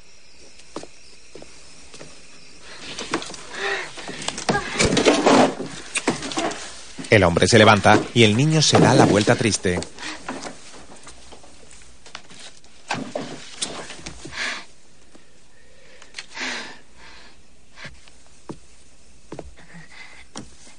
Qué niño Butch se va a buscarle. Está fuera sentado en una mesa. Sube al coche. El chaval obedece sin rechistar. Sobre el salpicadero está la máscara de Casper. Se alejan del bar.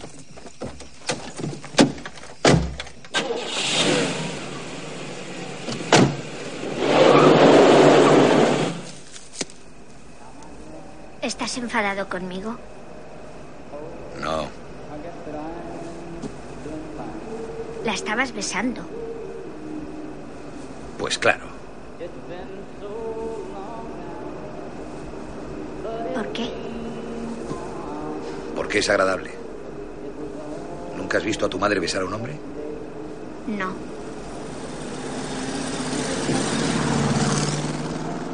Le has besado el culo, ¿verdad? Mira, no sé cómo explicártelo. Me imagino lo que habrás pensado.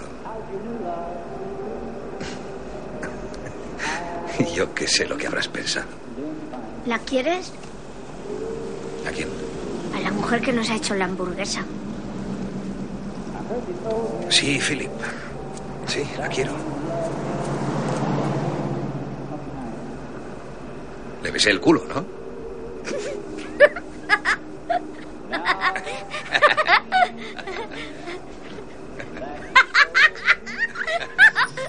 Al poco rato, aparca el coche dentro de un maizal para que nadie les descubra mientras duermen.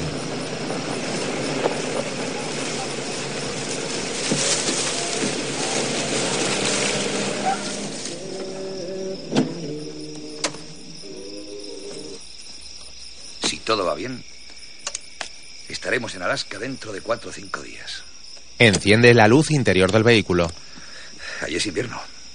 Coloca una manta contra la ventanilla y se apoya.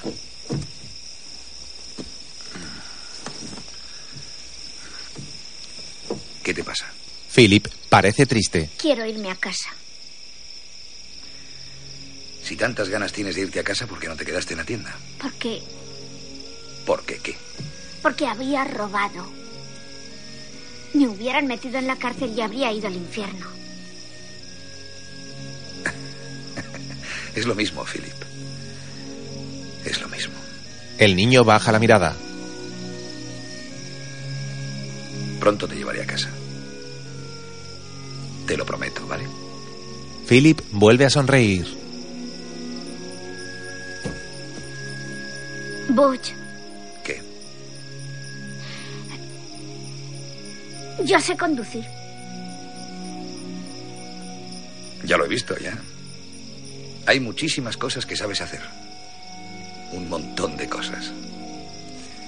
Abre la guantera, anda. Philip lo hace. A ver si Bob tiene algún blog de notas. El niño encuentra uno. El bueno de Bob. ¿Sabes escribir? Con mayúsculas. Nos basta. Quiero que hagas una lista con todas las cosas que te gustan y que no te dejan hacer. ¿Cómo qué?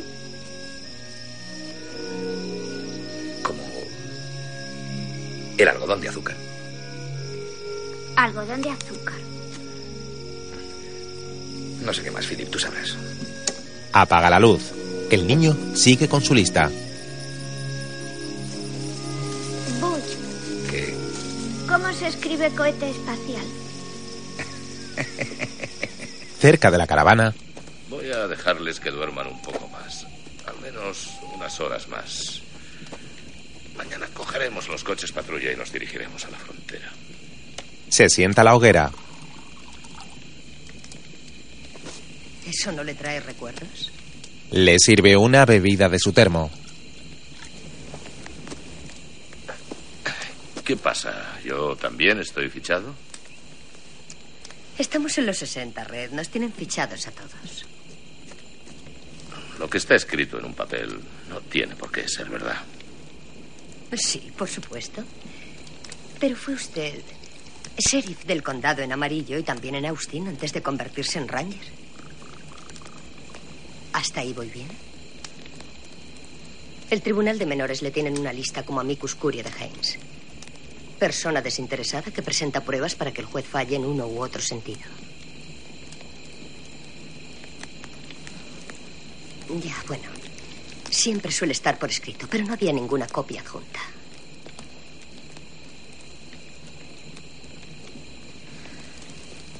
Silencio. Muy bien. Dígame por qué Haynes fue condenado a cuatro años sin libertad condicional por darse un paseo en coche.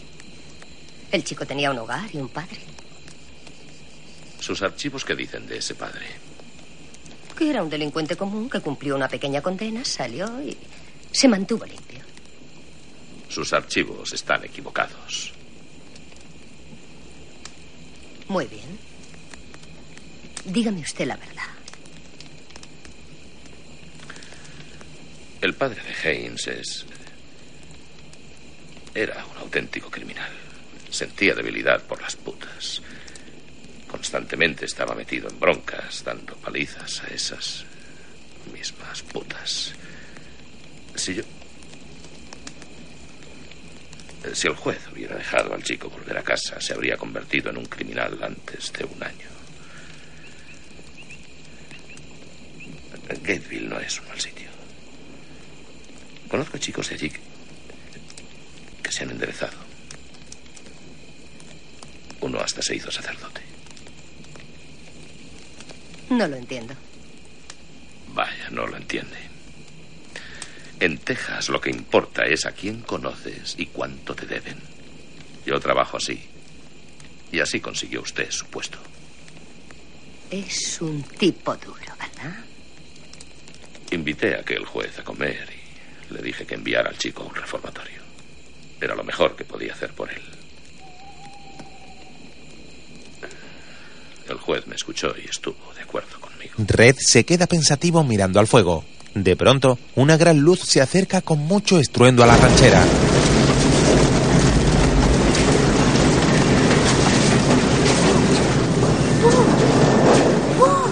El preso se despierta. Se incorpora cegado por la luz. Una figura se acerca al coche. Solo pueden distinguir su silueta. Butch coge la pistola y la coloca cerca de la ventanilla por si acaso.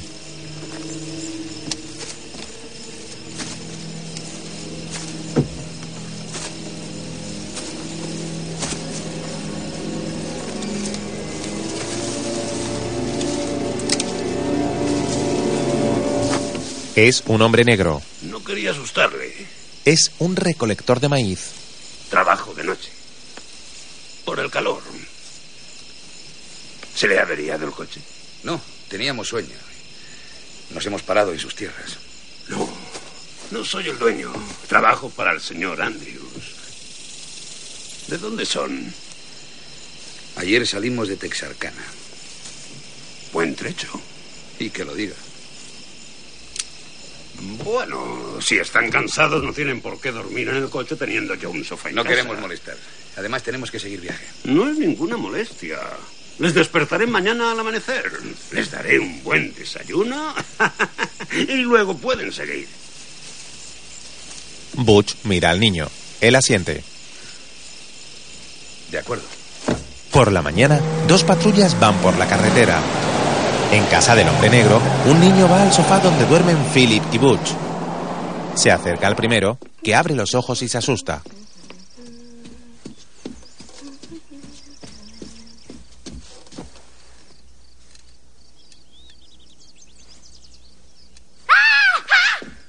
El niño negro huye, pero lo detiene una mujer.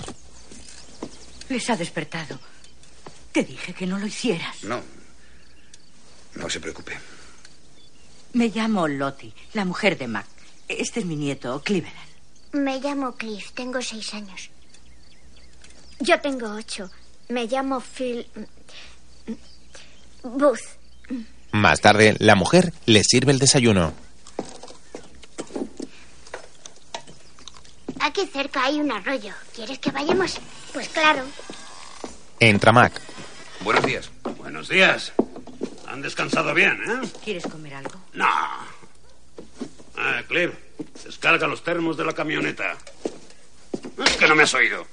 El niño corre a hacerlo. Butch mira a Mac muy serio. Tiene menos seso que un mosquito. El hombre negro se sienta a tomar café. Lottie le sirve.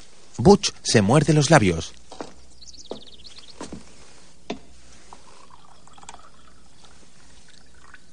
En una de las patrullas, dos rangers llevan a Sally Red. ¿Quiere que sigamos por la 70? No, dirígete hacia Amarillo. O le encontramos allí o le decimos adiós en la frontera. En casa de Mac, Butch juega con Cleveland. Otra vez, hágalo otra vez. Le coge las manos a través de las piernas y le da una voltereta. ¿Y la madre del muchacho? Esta vez la hemos dejado en casa. Este es un viaje para hombres. Vaya, mira esto. ¡Qué maravilla! Nos lo regaló el señor Andrews cuando se compró otro más moderno. Es un tocadiscos. Butch empieza a mirar los vinilos. Esto sí que es música. Mac enciende la radio en el baño. Boletín de noticias. Todavía no se ha conseguido detener al fugado. ¿Sabe cuánto hace que no oigo esto? Oh, esa es una canción muy antigua. El nombre de soltera de la señora Andrews era Bourgeois. Ella era medio criolla. Al señor Andrews no le gusta que nadie lo sepa. Supongo que por eso nos lo ha regalado. En algún lugar para resolver este secuestro inmediatamente. Repetimos los datos del fugado. Nombre, Robert Haynes, aunque se le conoce por Butch.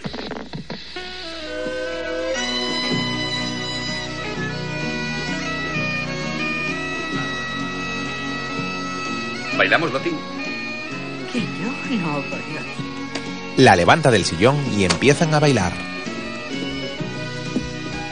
Venga, sígame. Los niños se ríen al verlos bailar. Lottie se va soltando más y Butch le hace dar un giro.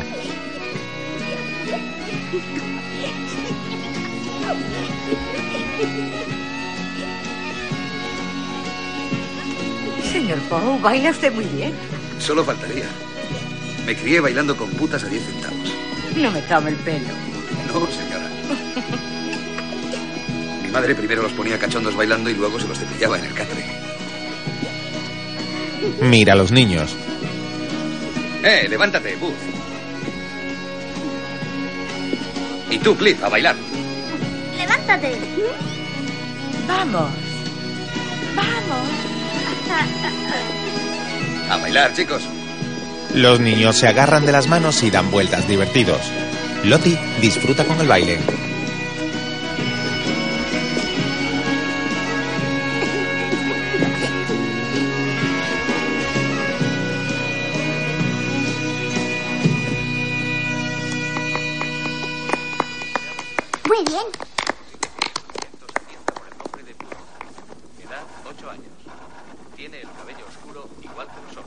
Al terminar la música, Butch oye la radio. Los haya visto o que pueda aportar algún dato para la localización de Butch Haynes y su rehén, Philip Perry, se ponga en contacto con las autoridades o con la policía.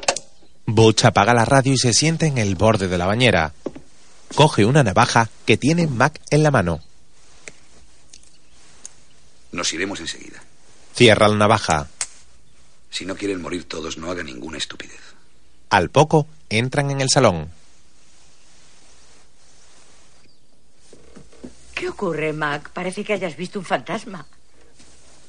Vamos, Buzz. Es hora de marcharnos. Hágamelo otra vez. No, tú sentadito ahí con la abuela, ¿eh? Por favor.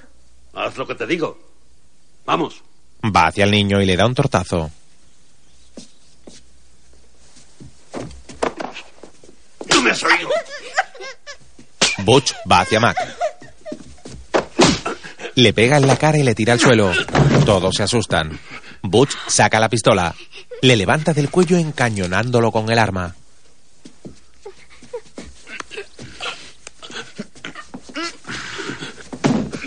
¿Por qué ha pegado a Cliff? Le tira sobre el sofá. ¿Por qué ¿Porque no le ha obedecido enseguida? ¿Por eso? ¿Eh? A veces está distraído jugando y no oye lo que le dice. La gente como usted me da náuseas. Cleveland llora. Butch se retira y le acerca el arma a Philip.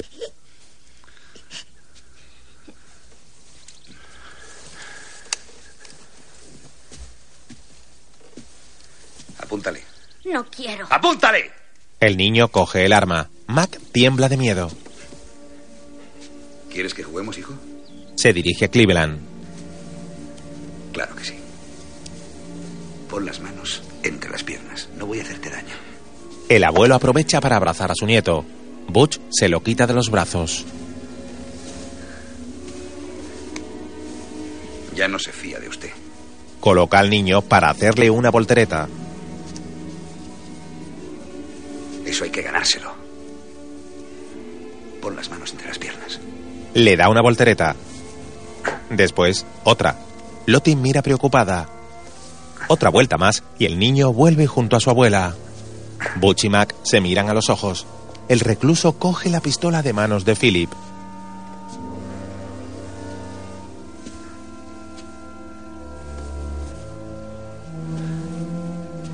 Buzz, vete al coche y tráeme la cuerda. El niño está paralizado. ¡Deprisa! El chaval obedece, pero antes de salir se vuelve a mirar a Butch.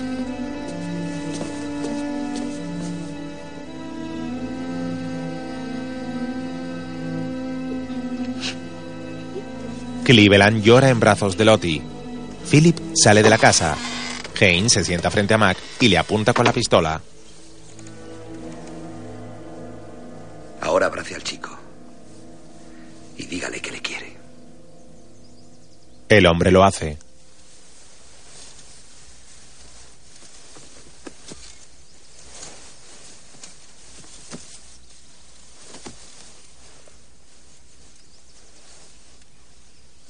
Clive, te quiero.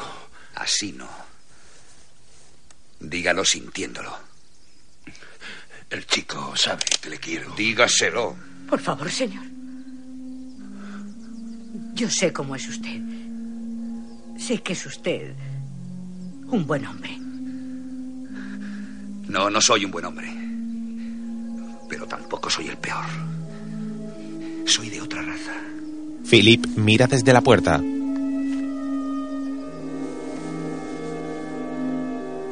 Dígaselo, Mac. Dígaselo. No cuesta nada decirlo. Clive. Te quiero.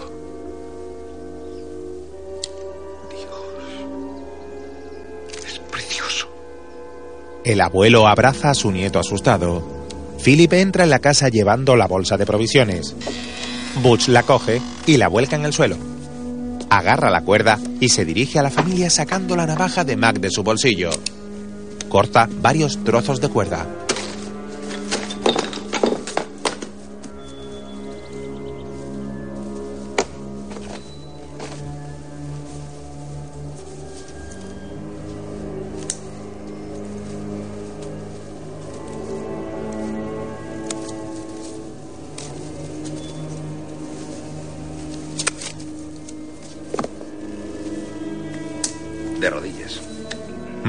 Obedece asustado.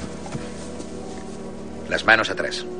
Lottie tapa los ojos a su nieto para que no pase miedo. Butch empieza a atar al hombre mientras Philip le mira con tristeza y enfado. Le ata de pies y manos y luego le sienta en el sofá. Se acerca al tocadiscos. Vuelve a poner la misma canción que bailaba con Lottie. Se acerca Philip.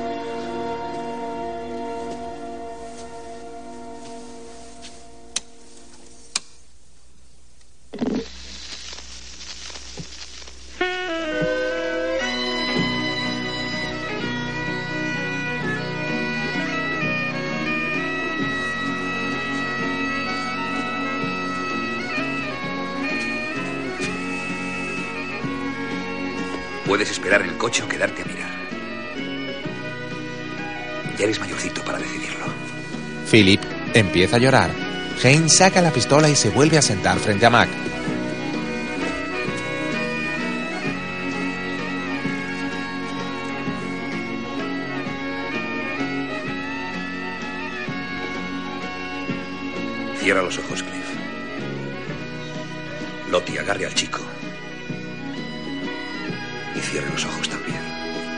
Los dos obedecen temblando.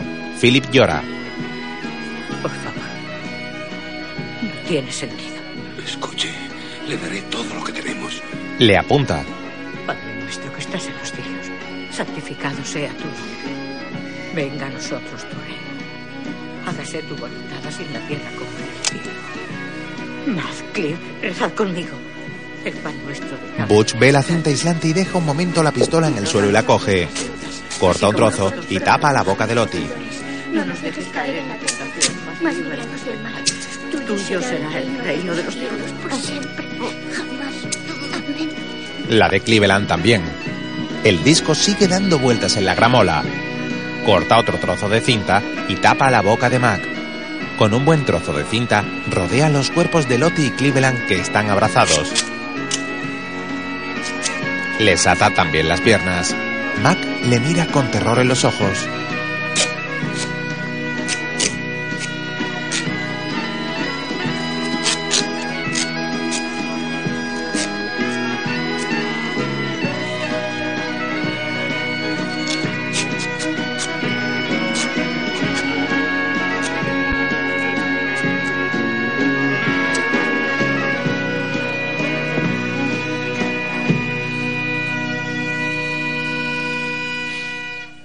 La música acaba y Philip solloza. Butch se estira para coger la pistola, pero su mano no da con ella. Mira hacia atrás y ve a Philip sujetando el arma y apuntándolo a él.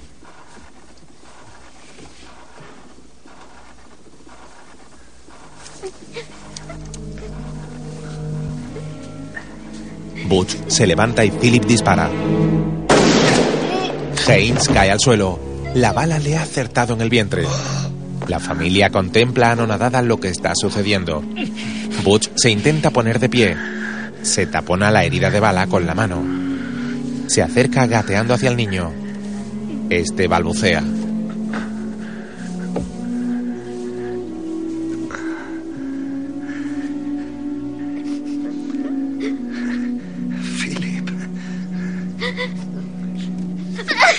El chaval sale de la casa corriendo. Todavía lleva la pistola en la mano y la lanza dentro de un pozo que hay a la entrada. Se monta en el coche. Coge las llaves, las tira al jardín y sale corriendo.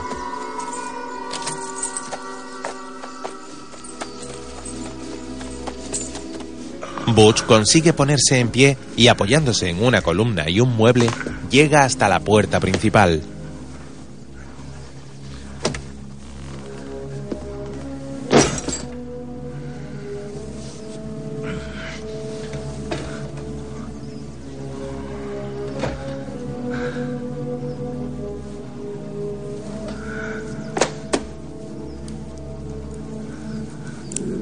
La familia lo mira expectantes.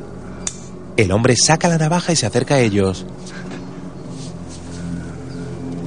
Poco a poco llega hasta la mesa de café y deposita allí la navaja.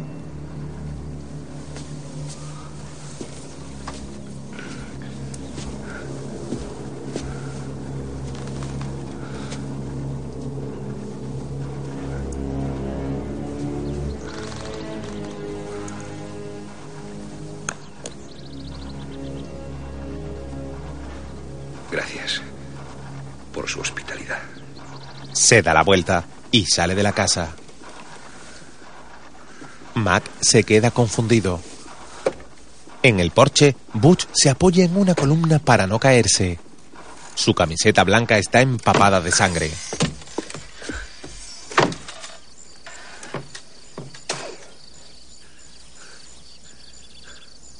¡Philip! El niño corre por un camino y se mete en un campo pasando por debajo de un alambre de espinos que le desgarra la ropa, dejando un jirón enganchado en la verja. Un hombre en una camioneta lo ve correr por el campo. ¿Qué es eso? Mientras Haynes recorre el camino tomado por el niño.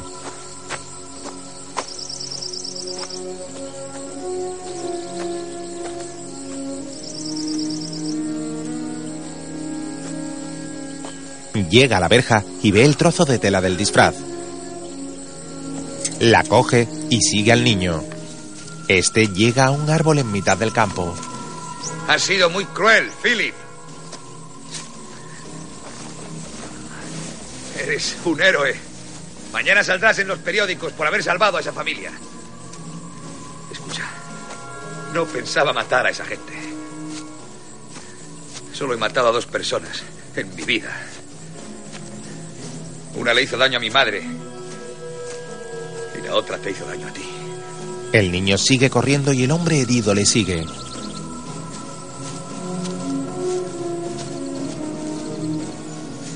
¿Qué te parece si hablamos y arreglamos esto como dos hombres? Luego podremos seguir el viaje. Te. Te dejaré conducir.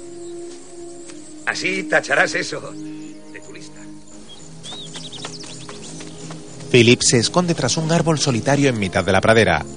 Al ver acercarse a Butch, comienza a trepar por él.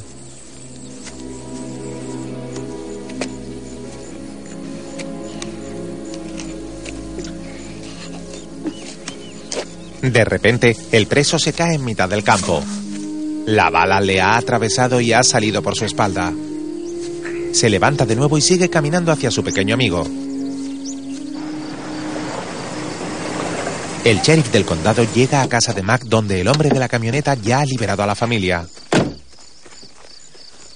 Ese es su coche. Va a pie. Tiene una pistola. Mac cree que es un 38. Butch llega hasta el árbol donde está subido Philip y se apoya en el tronco. Se deja caer hasta el suelo y se queda recostado contra la majestuosa planta. El niño lo observa desde arriba. El hombre saca un cigarro de su camisa.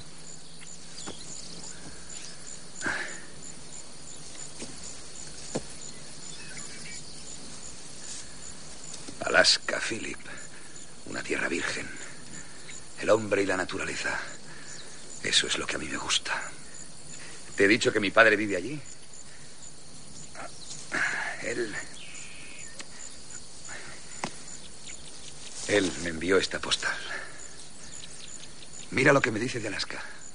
Querido Robert, quiero decirte que lo de marcharme no tuvo nada que ver contigo. Alaska es un sitio maravilloso, aunque siempre hace un frío de muerte. Un día tienes que venir a verme para que podamos conocernos mejor. Breve y cariñoso. Ese es el estilo de mi viejo. Mira, descansaremos un rato y luego tomarás una decisión. Se tumba en el suelo agotado. ¿Qué te parece, Philip? En la patrulla de red, Butch ha sido visto en el condado de Suizo. Llámales y diles que el que llegue antes se tome la cosa con calma. El gobernador ha hecho venir a la madre. ¿Quieres tenerla a mano? Buena idea. Sí, que la traigan en un helicóptero. en el campo, Philip baja del árbol y se tumba sobre Butch. Este se despierta.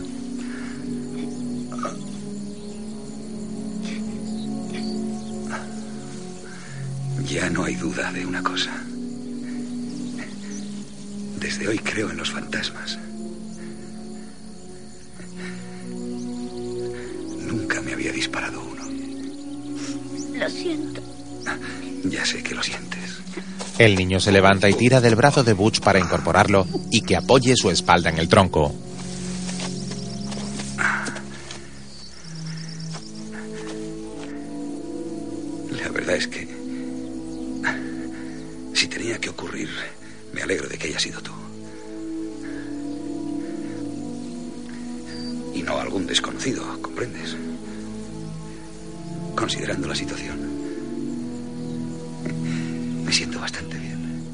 Multitud de patrullas llegan al campo. De un coche bajan agentes de paisano.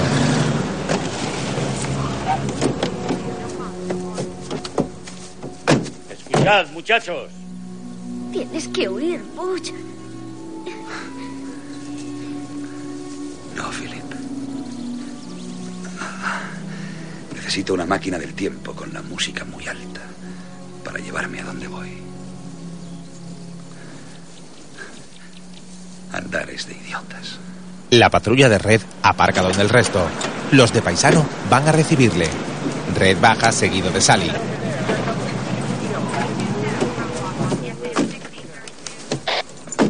No cree que haga daño al chico, ¿verdad? No le hará daño.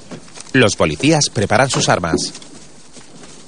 Garnet, soy Tom Hendricks, FBI, de la oficina de amarillo. Creo que uno de nuestros hombres va con usted. Así es. Hemos acordonado la zona. ¿A fondo? No pasaría ni el agua, como en la vagina de una rana. Perdone, señorita. Sin duda ha dicho eso por experiencia propia. Philip se acerca a Butch llevando agua en las manos. ¿En qué parte están? Cerca del lago, al pie de un árbol. He repartido a los agentes a una distancia de unos 100 metros. ¿Le importa a usted que yo dirija la operación? Hendrix mira a su compañero que se encoge de hombros. ¿Qué le parece si lo hacemos los dos? Red le mira y luego se dirige a un ranger. Butler. Señor. Tráeme un megáfono. Otra cosa, jefe. ¿Ah? Haynes está herido. Le disparó el chico. No joda. Red mira a Sally. Llega el ranger. Red. El megáfono. Lo coge. Lo ajustan. Butch Haynes, soy Red Garnett, los Rangers de Texas. Sé que está usted herido. Aquí tenemos unos 20 o 30 hombres armados. Si mira a su alrededor, verá que le digo la verdad. Todo esto por mí. Se lo agradezco. Pero me temo que tantos hombres no servirán de nada. Me voy a México. Pues si va a México, se ha equivocado de dirección. Les he mentido, claro. Le propongo una cosa. Deje marchar al chico y hablaremos del asunto. Gracias por su ofrecimiento. Pero verá, eso no puedo hacerlo. Si usted y sus amigos se largan de aquí, dejaré. Dejaré al chico en la frontera.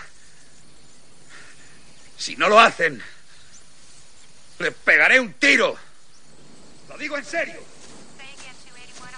Philip mira a Haynes con ansiedad. No me mires así, hombre. Ni siquiera tengo pistola.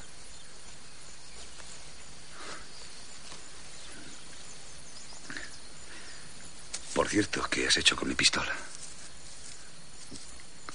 La tiré al pozo. Bien hecho. Bien hecho. Si escapan, estaremos otra vez como antes. Si mata al chico, irá a la silla eléctrica. De eso no se va a librar. Ha matado a dos en dos días. No tenemos pruebas de que sea culpable de esas dos muertes. No estaba en su casa sentado en una mecedora. Además, ¿quién mató a Piu? ¿Un fantasma? Bueno, ya está bien. Me parece una tontería ponerse a discutir ahora quién mató a quién. De momento vamos a concentrarnos en salvar al chico. Llega Bobby. ¿Dónde quiere que me ponga, senador? Aquí, junto al coche. ¿Podrá desde aquí? Me pagan para que pueda desde cualquier sitio. Llega un helicóptero que pasa a ras de suelo cerca de donde están Butch y Philip.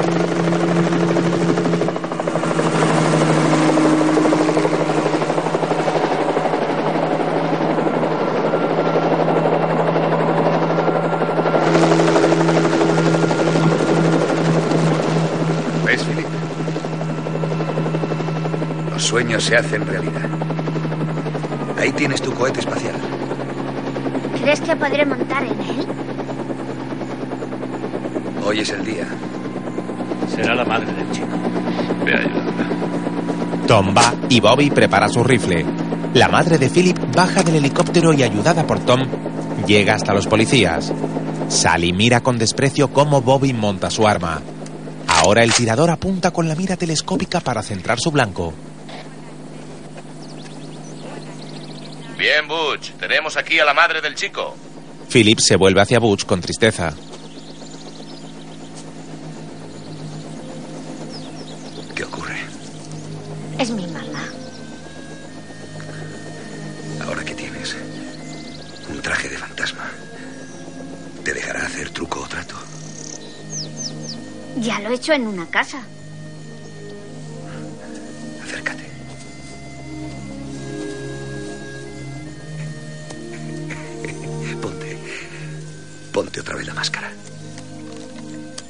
El niño lo hace. Date la vuelta y asústales. Oiga, por favor. Es mi único hijo. Le daré dinero. Todo el que tengo. Por favor.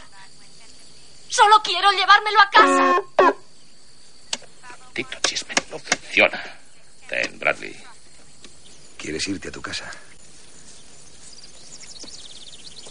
Sí, señor. ¡Eh, capitán!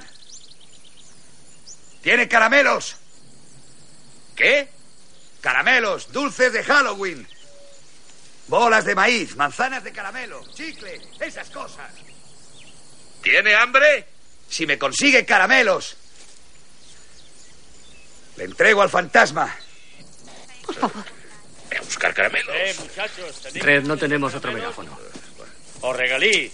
Vamos, Rini, mételo ahí. Venga, deprisa, no hay tiempo que perder. Que la madre prometa que le dejará hacer truco o trato todos los años. ¿Preparado? Dígame cuándo y es hombre muerto. Dame tu lista, Philip. ¿Qué? Que me des tu lista. Venga, venga.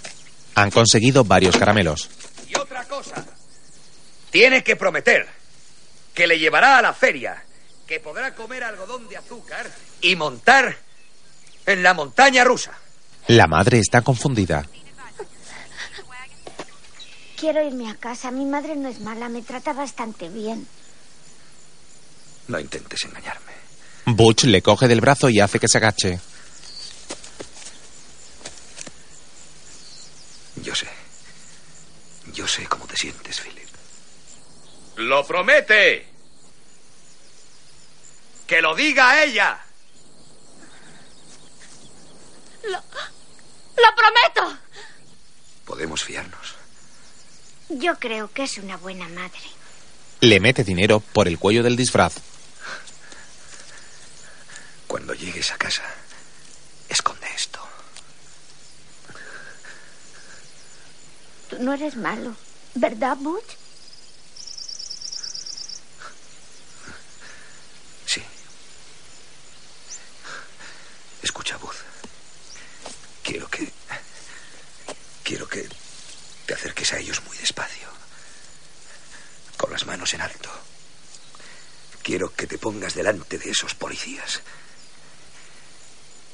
Y les hagas el truco o trato. ¿Y qué vas a hacer tú? Ya se me ocurrirá algo. Le ofrece la mano cubierta de sangre y el niño se la estrecha solemne.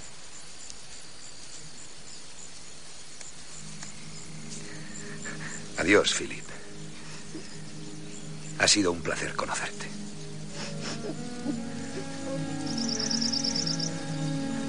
Bien, capitán. Dejen paso a Casper el fantasma. El mejor fantasma que conozco. El niño comienza a llorar. Ponte la máscara. Lo hace. Pon las manos en alto. Le empuja hacia los policías. Y ahora voy a decirles lo que te he dicho. Red, echa un vistazo. ¿Qué hace? Vamos, muchachos, sigue andando. Philip cruza la pradera lentamente con los brazos en alto. Butch intenta incorporarse. El niño se para de repente.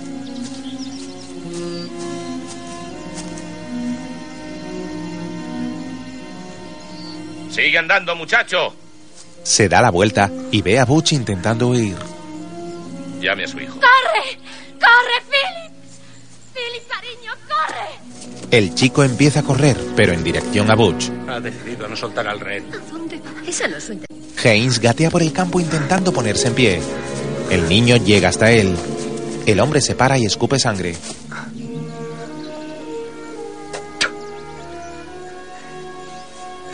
Parece que habíamos negociado un buen trato. A no ser que tú quieras hacer otra cosa. ¿Crees que quieren matarte? Butch baja la cabeza. Philip, con lágrimas en los ojos, se lanza a su cuello abrazándole. Bobby no deja de apuntar al preso herido y ve por la mira telescópica cómo Philip le ayuda a levantarse.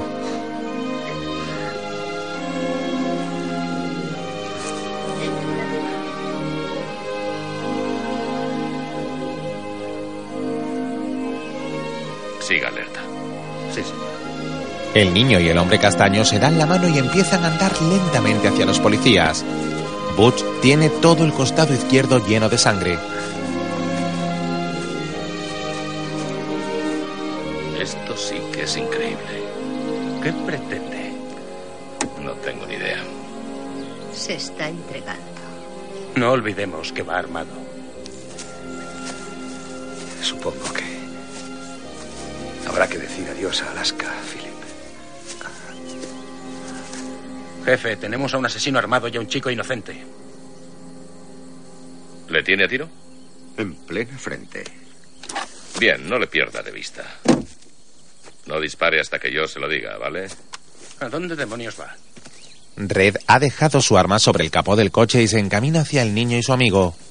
Se van acercando cada vez más hasta quedarse a pocos metros de distancia.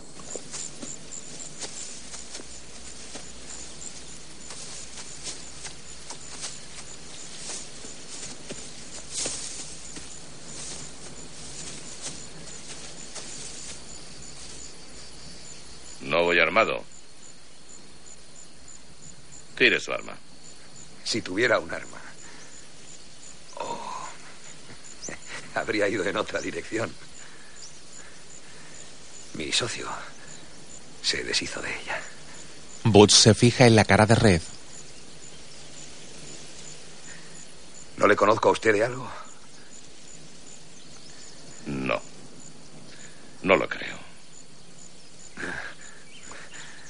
Bueno, verá. Quiero hablar con el chaval. Y luego hablaremos del asunto. ¿Qué le parece? Es solo un segundo. De acuerdo. Butch cae de rodillas para estar a la altura de Philip. Quiero regalarte una cosa. Apúntale. Y si se mueve. Denle un segundo. Butch se lleva la mano al bolsillo trasero. Tal vez algún día puedas ir a Alaska. ¡Va a sacar el arma! Saca la postal.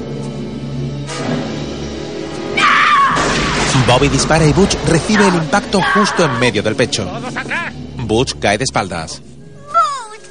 Philip comienza a llorar. Ya ves, Booth. Dos veces. En el mismo día. El niño tira de él para que se incorpore.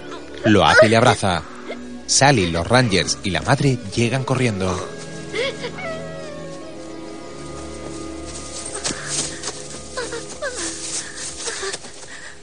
No hay por qué preocuparse. Ya no hará daño a nadie. Dios mío. La madre aparta a Philip. No lleva ningún arma, jefe. El niño llora en brazos de su madre. Finalmente, Haynes cae sobre la hierba. Red, Sally y Tom lo miran con impotencia. La madre de Philip es la única feliz. El niño se levanta, va hacia su amigo y coge la postal de Alaska de su mano. La madre lo aleja del hombre muerto.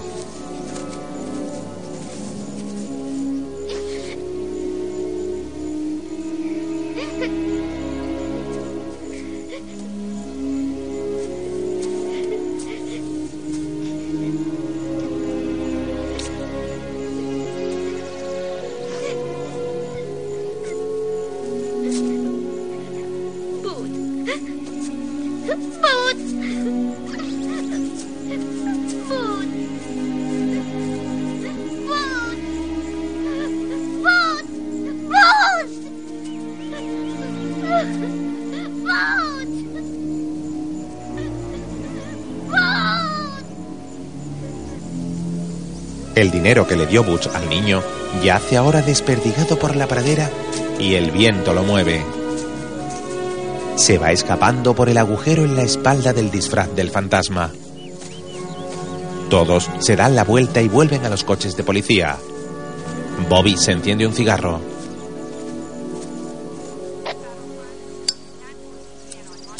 Red llega, coge su pistola del capó y con las mismas le atiza un puñetazo al francotirador.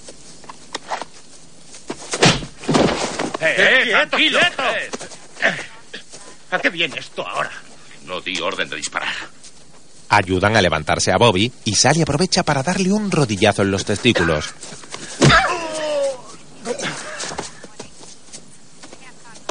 ¡Maldita sea! Hendrix tira su sombrero enfadado. Yo también creí que iba armado. No había forma de saberlo. El helicóptero empieza a funcionar y Philip y su madre se suben.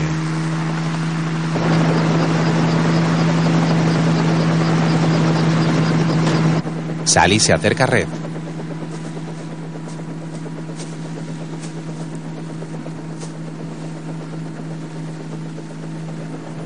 Usted ha hecho todo lo que ha podido.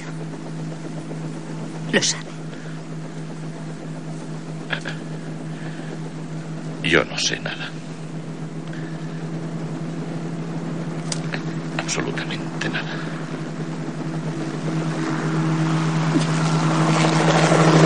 El helicóptero despega y la imagen vuelve a ser la misma que al principio. Un atractivo hombre tumbado en la hierba con una máscara de Casper a su lado y dinero revoloteando a su alrededor. Desde el helicóptero, Philip mira hacia su amigo abajo en la pradera. El aparato da una vuelta alrededor del hombre tendido en la hierba y se marcha. Durante unos breves instantes, ambos consiguieron que un mundo imperfecto fuese perfecto para los dos.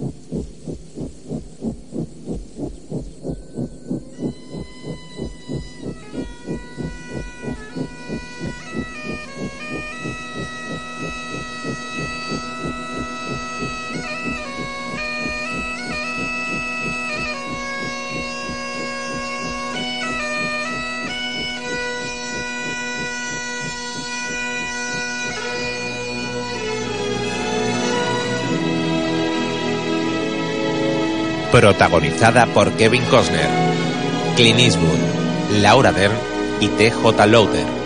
Dirigida por Clint Eastwood.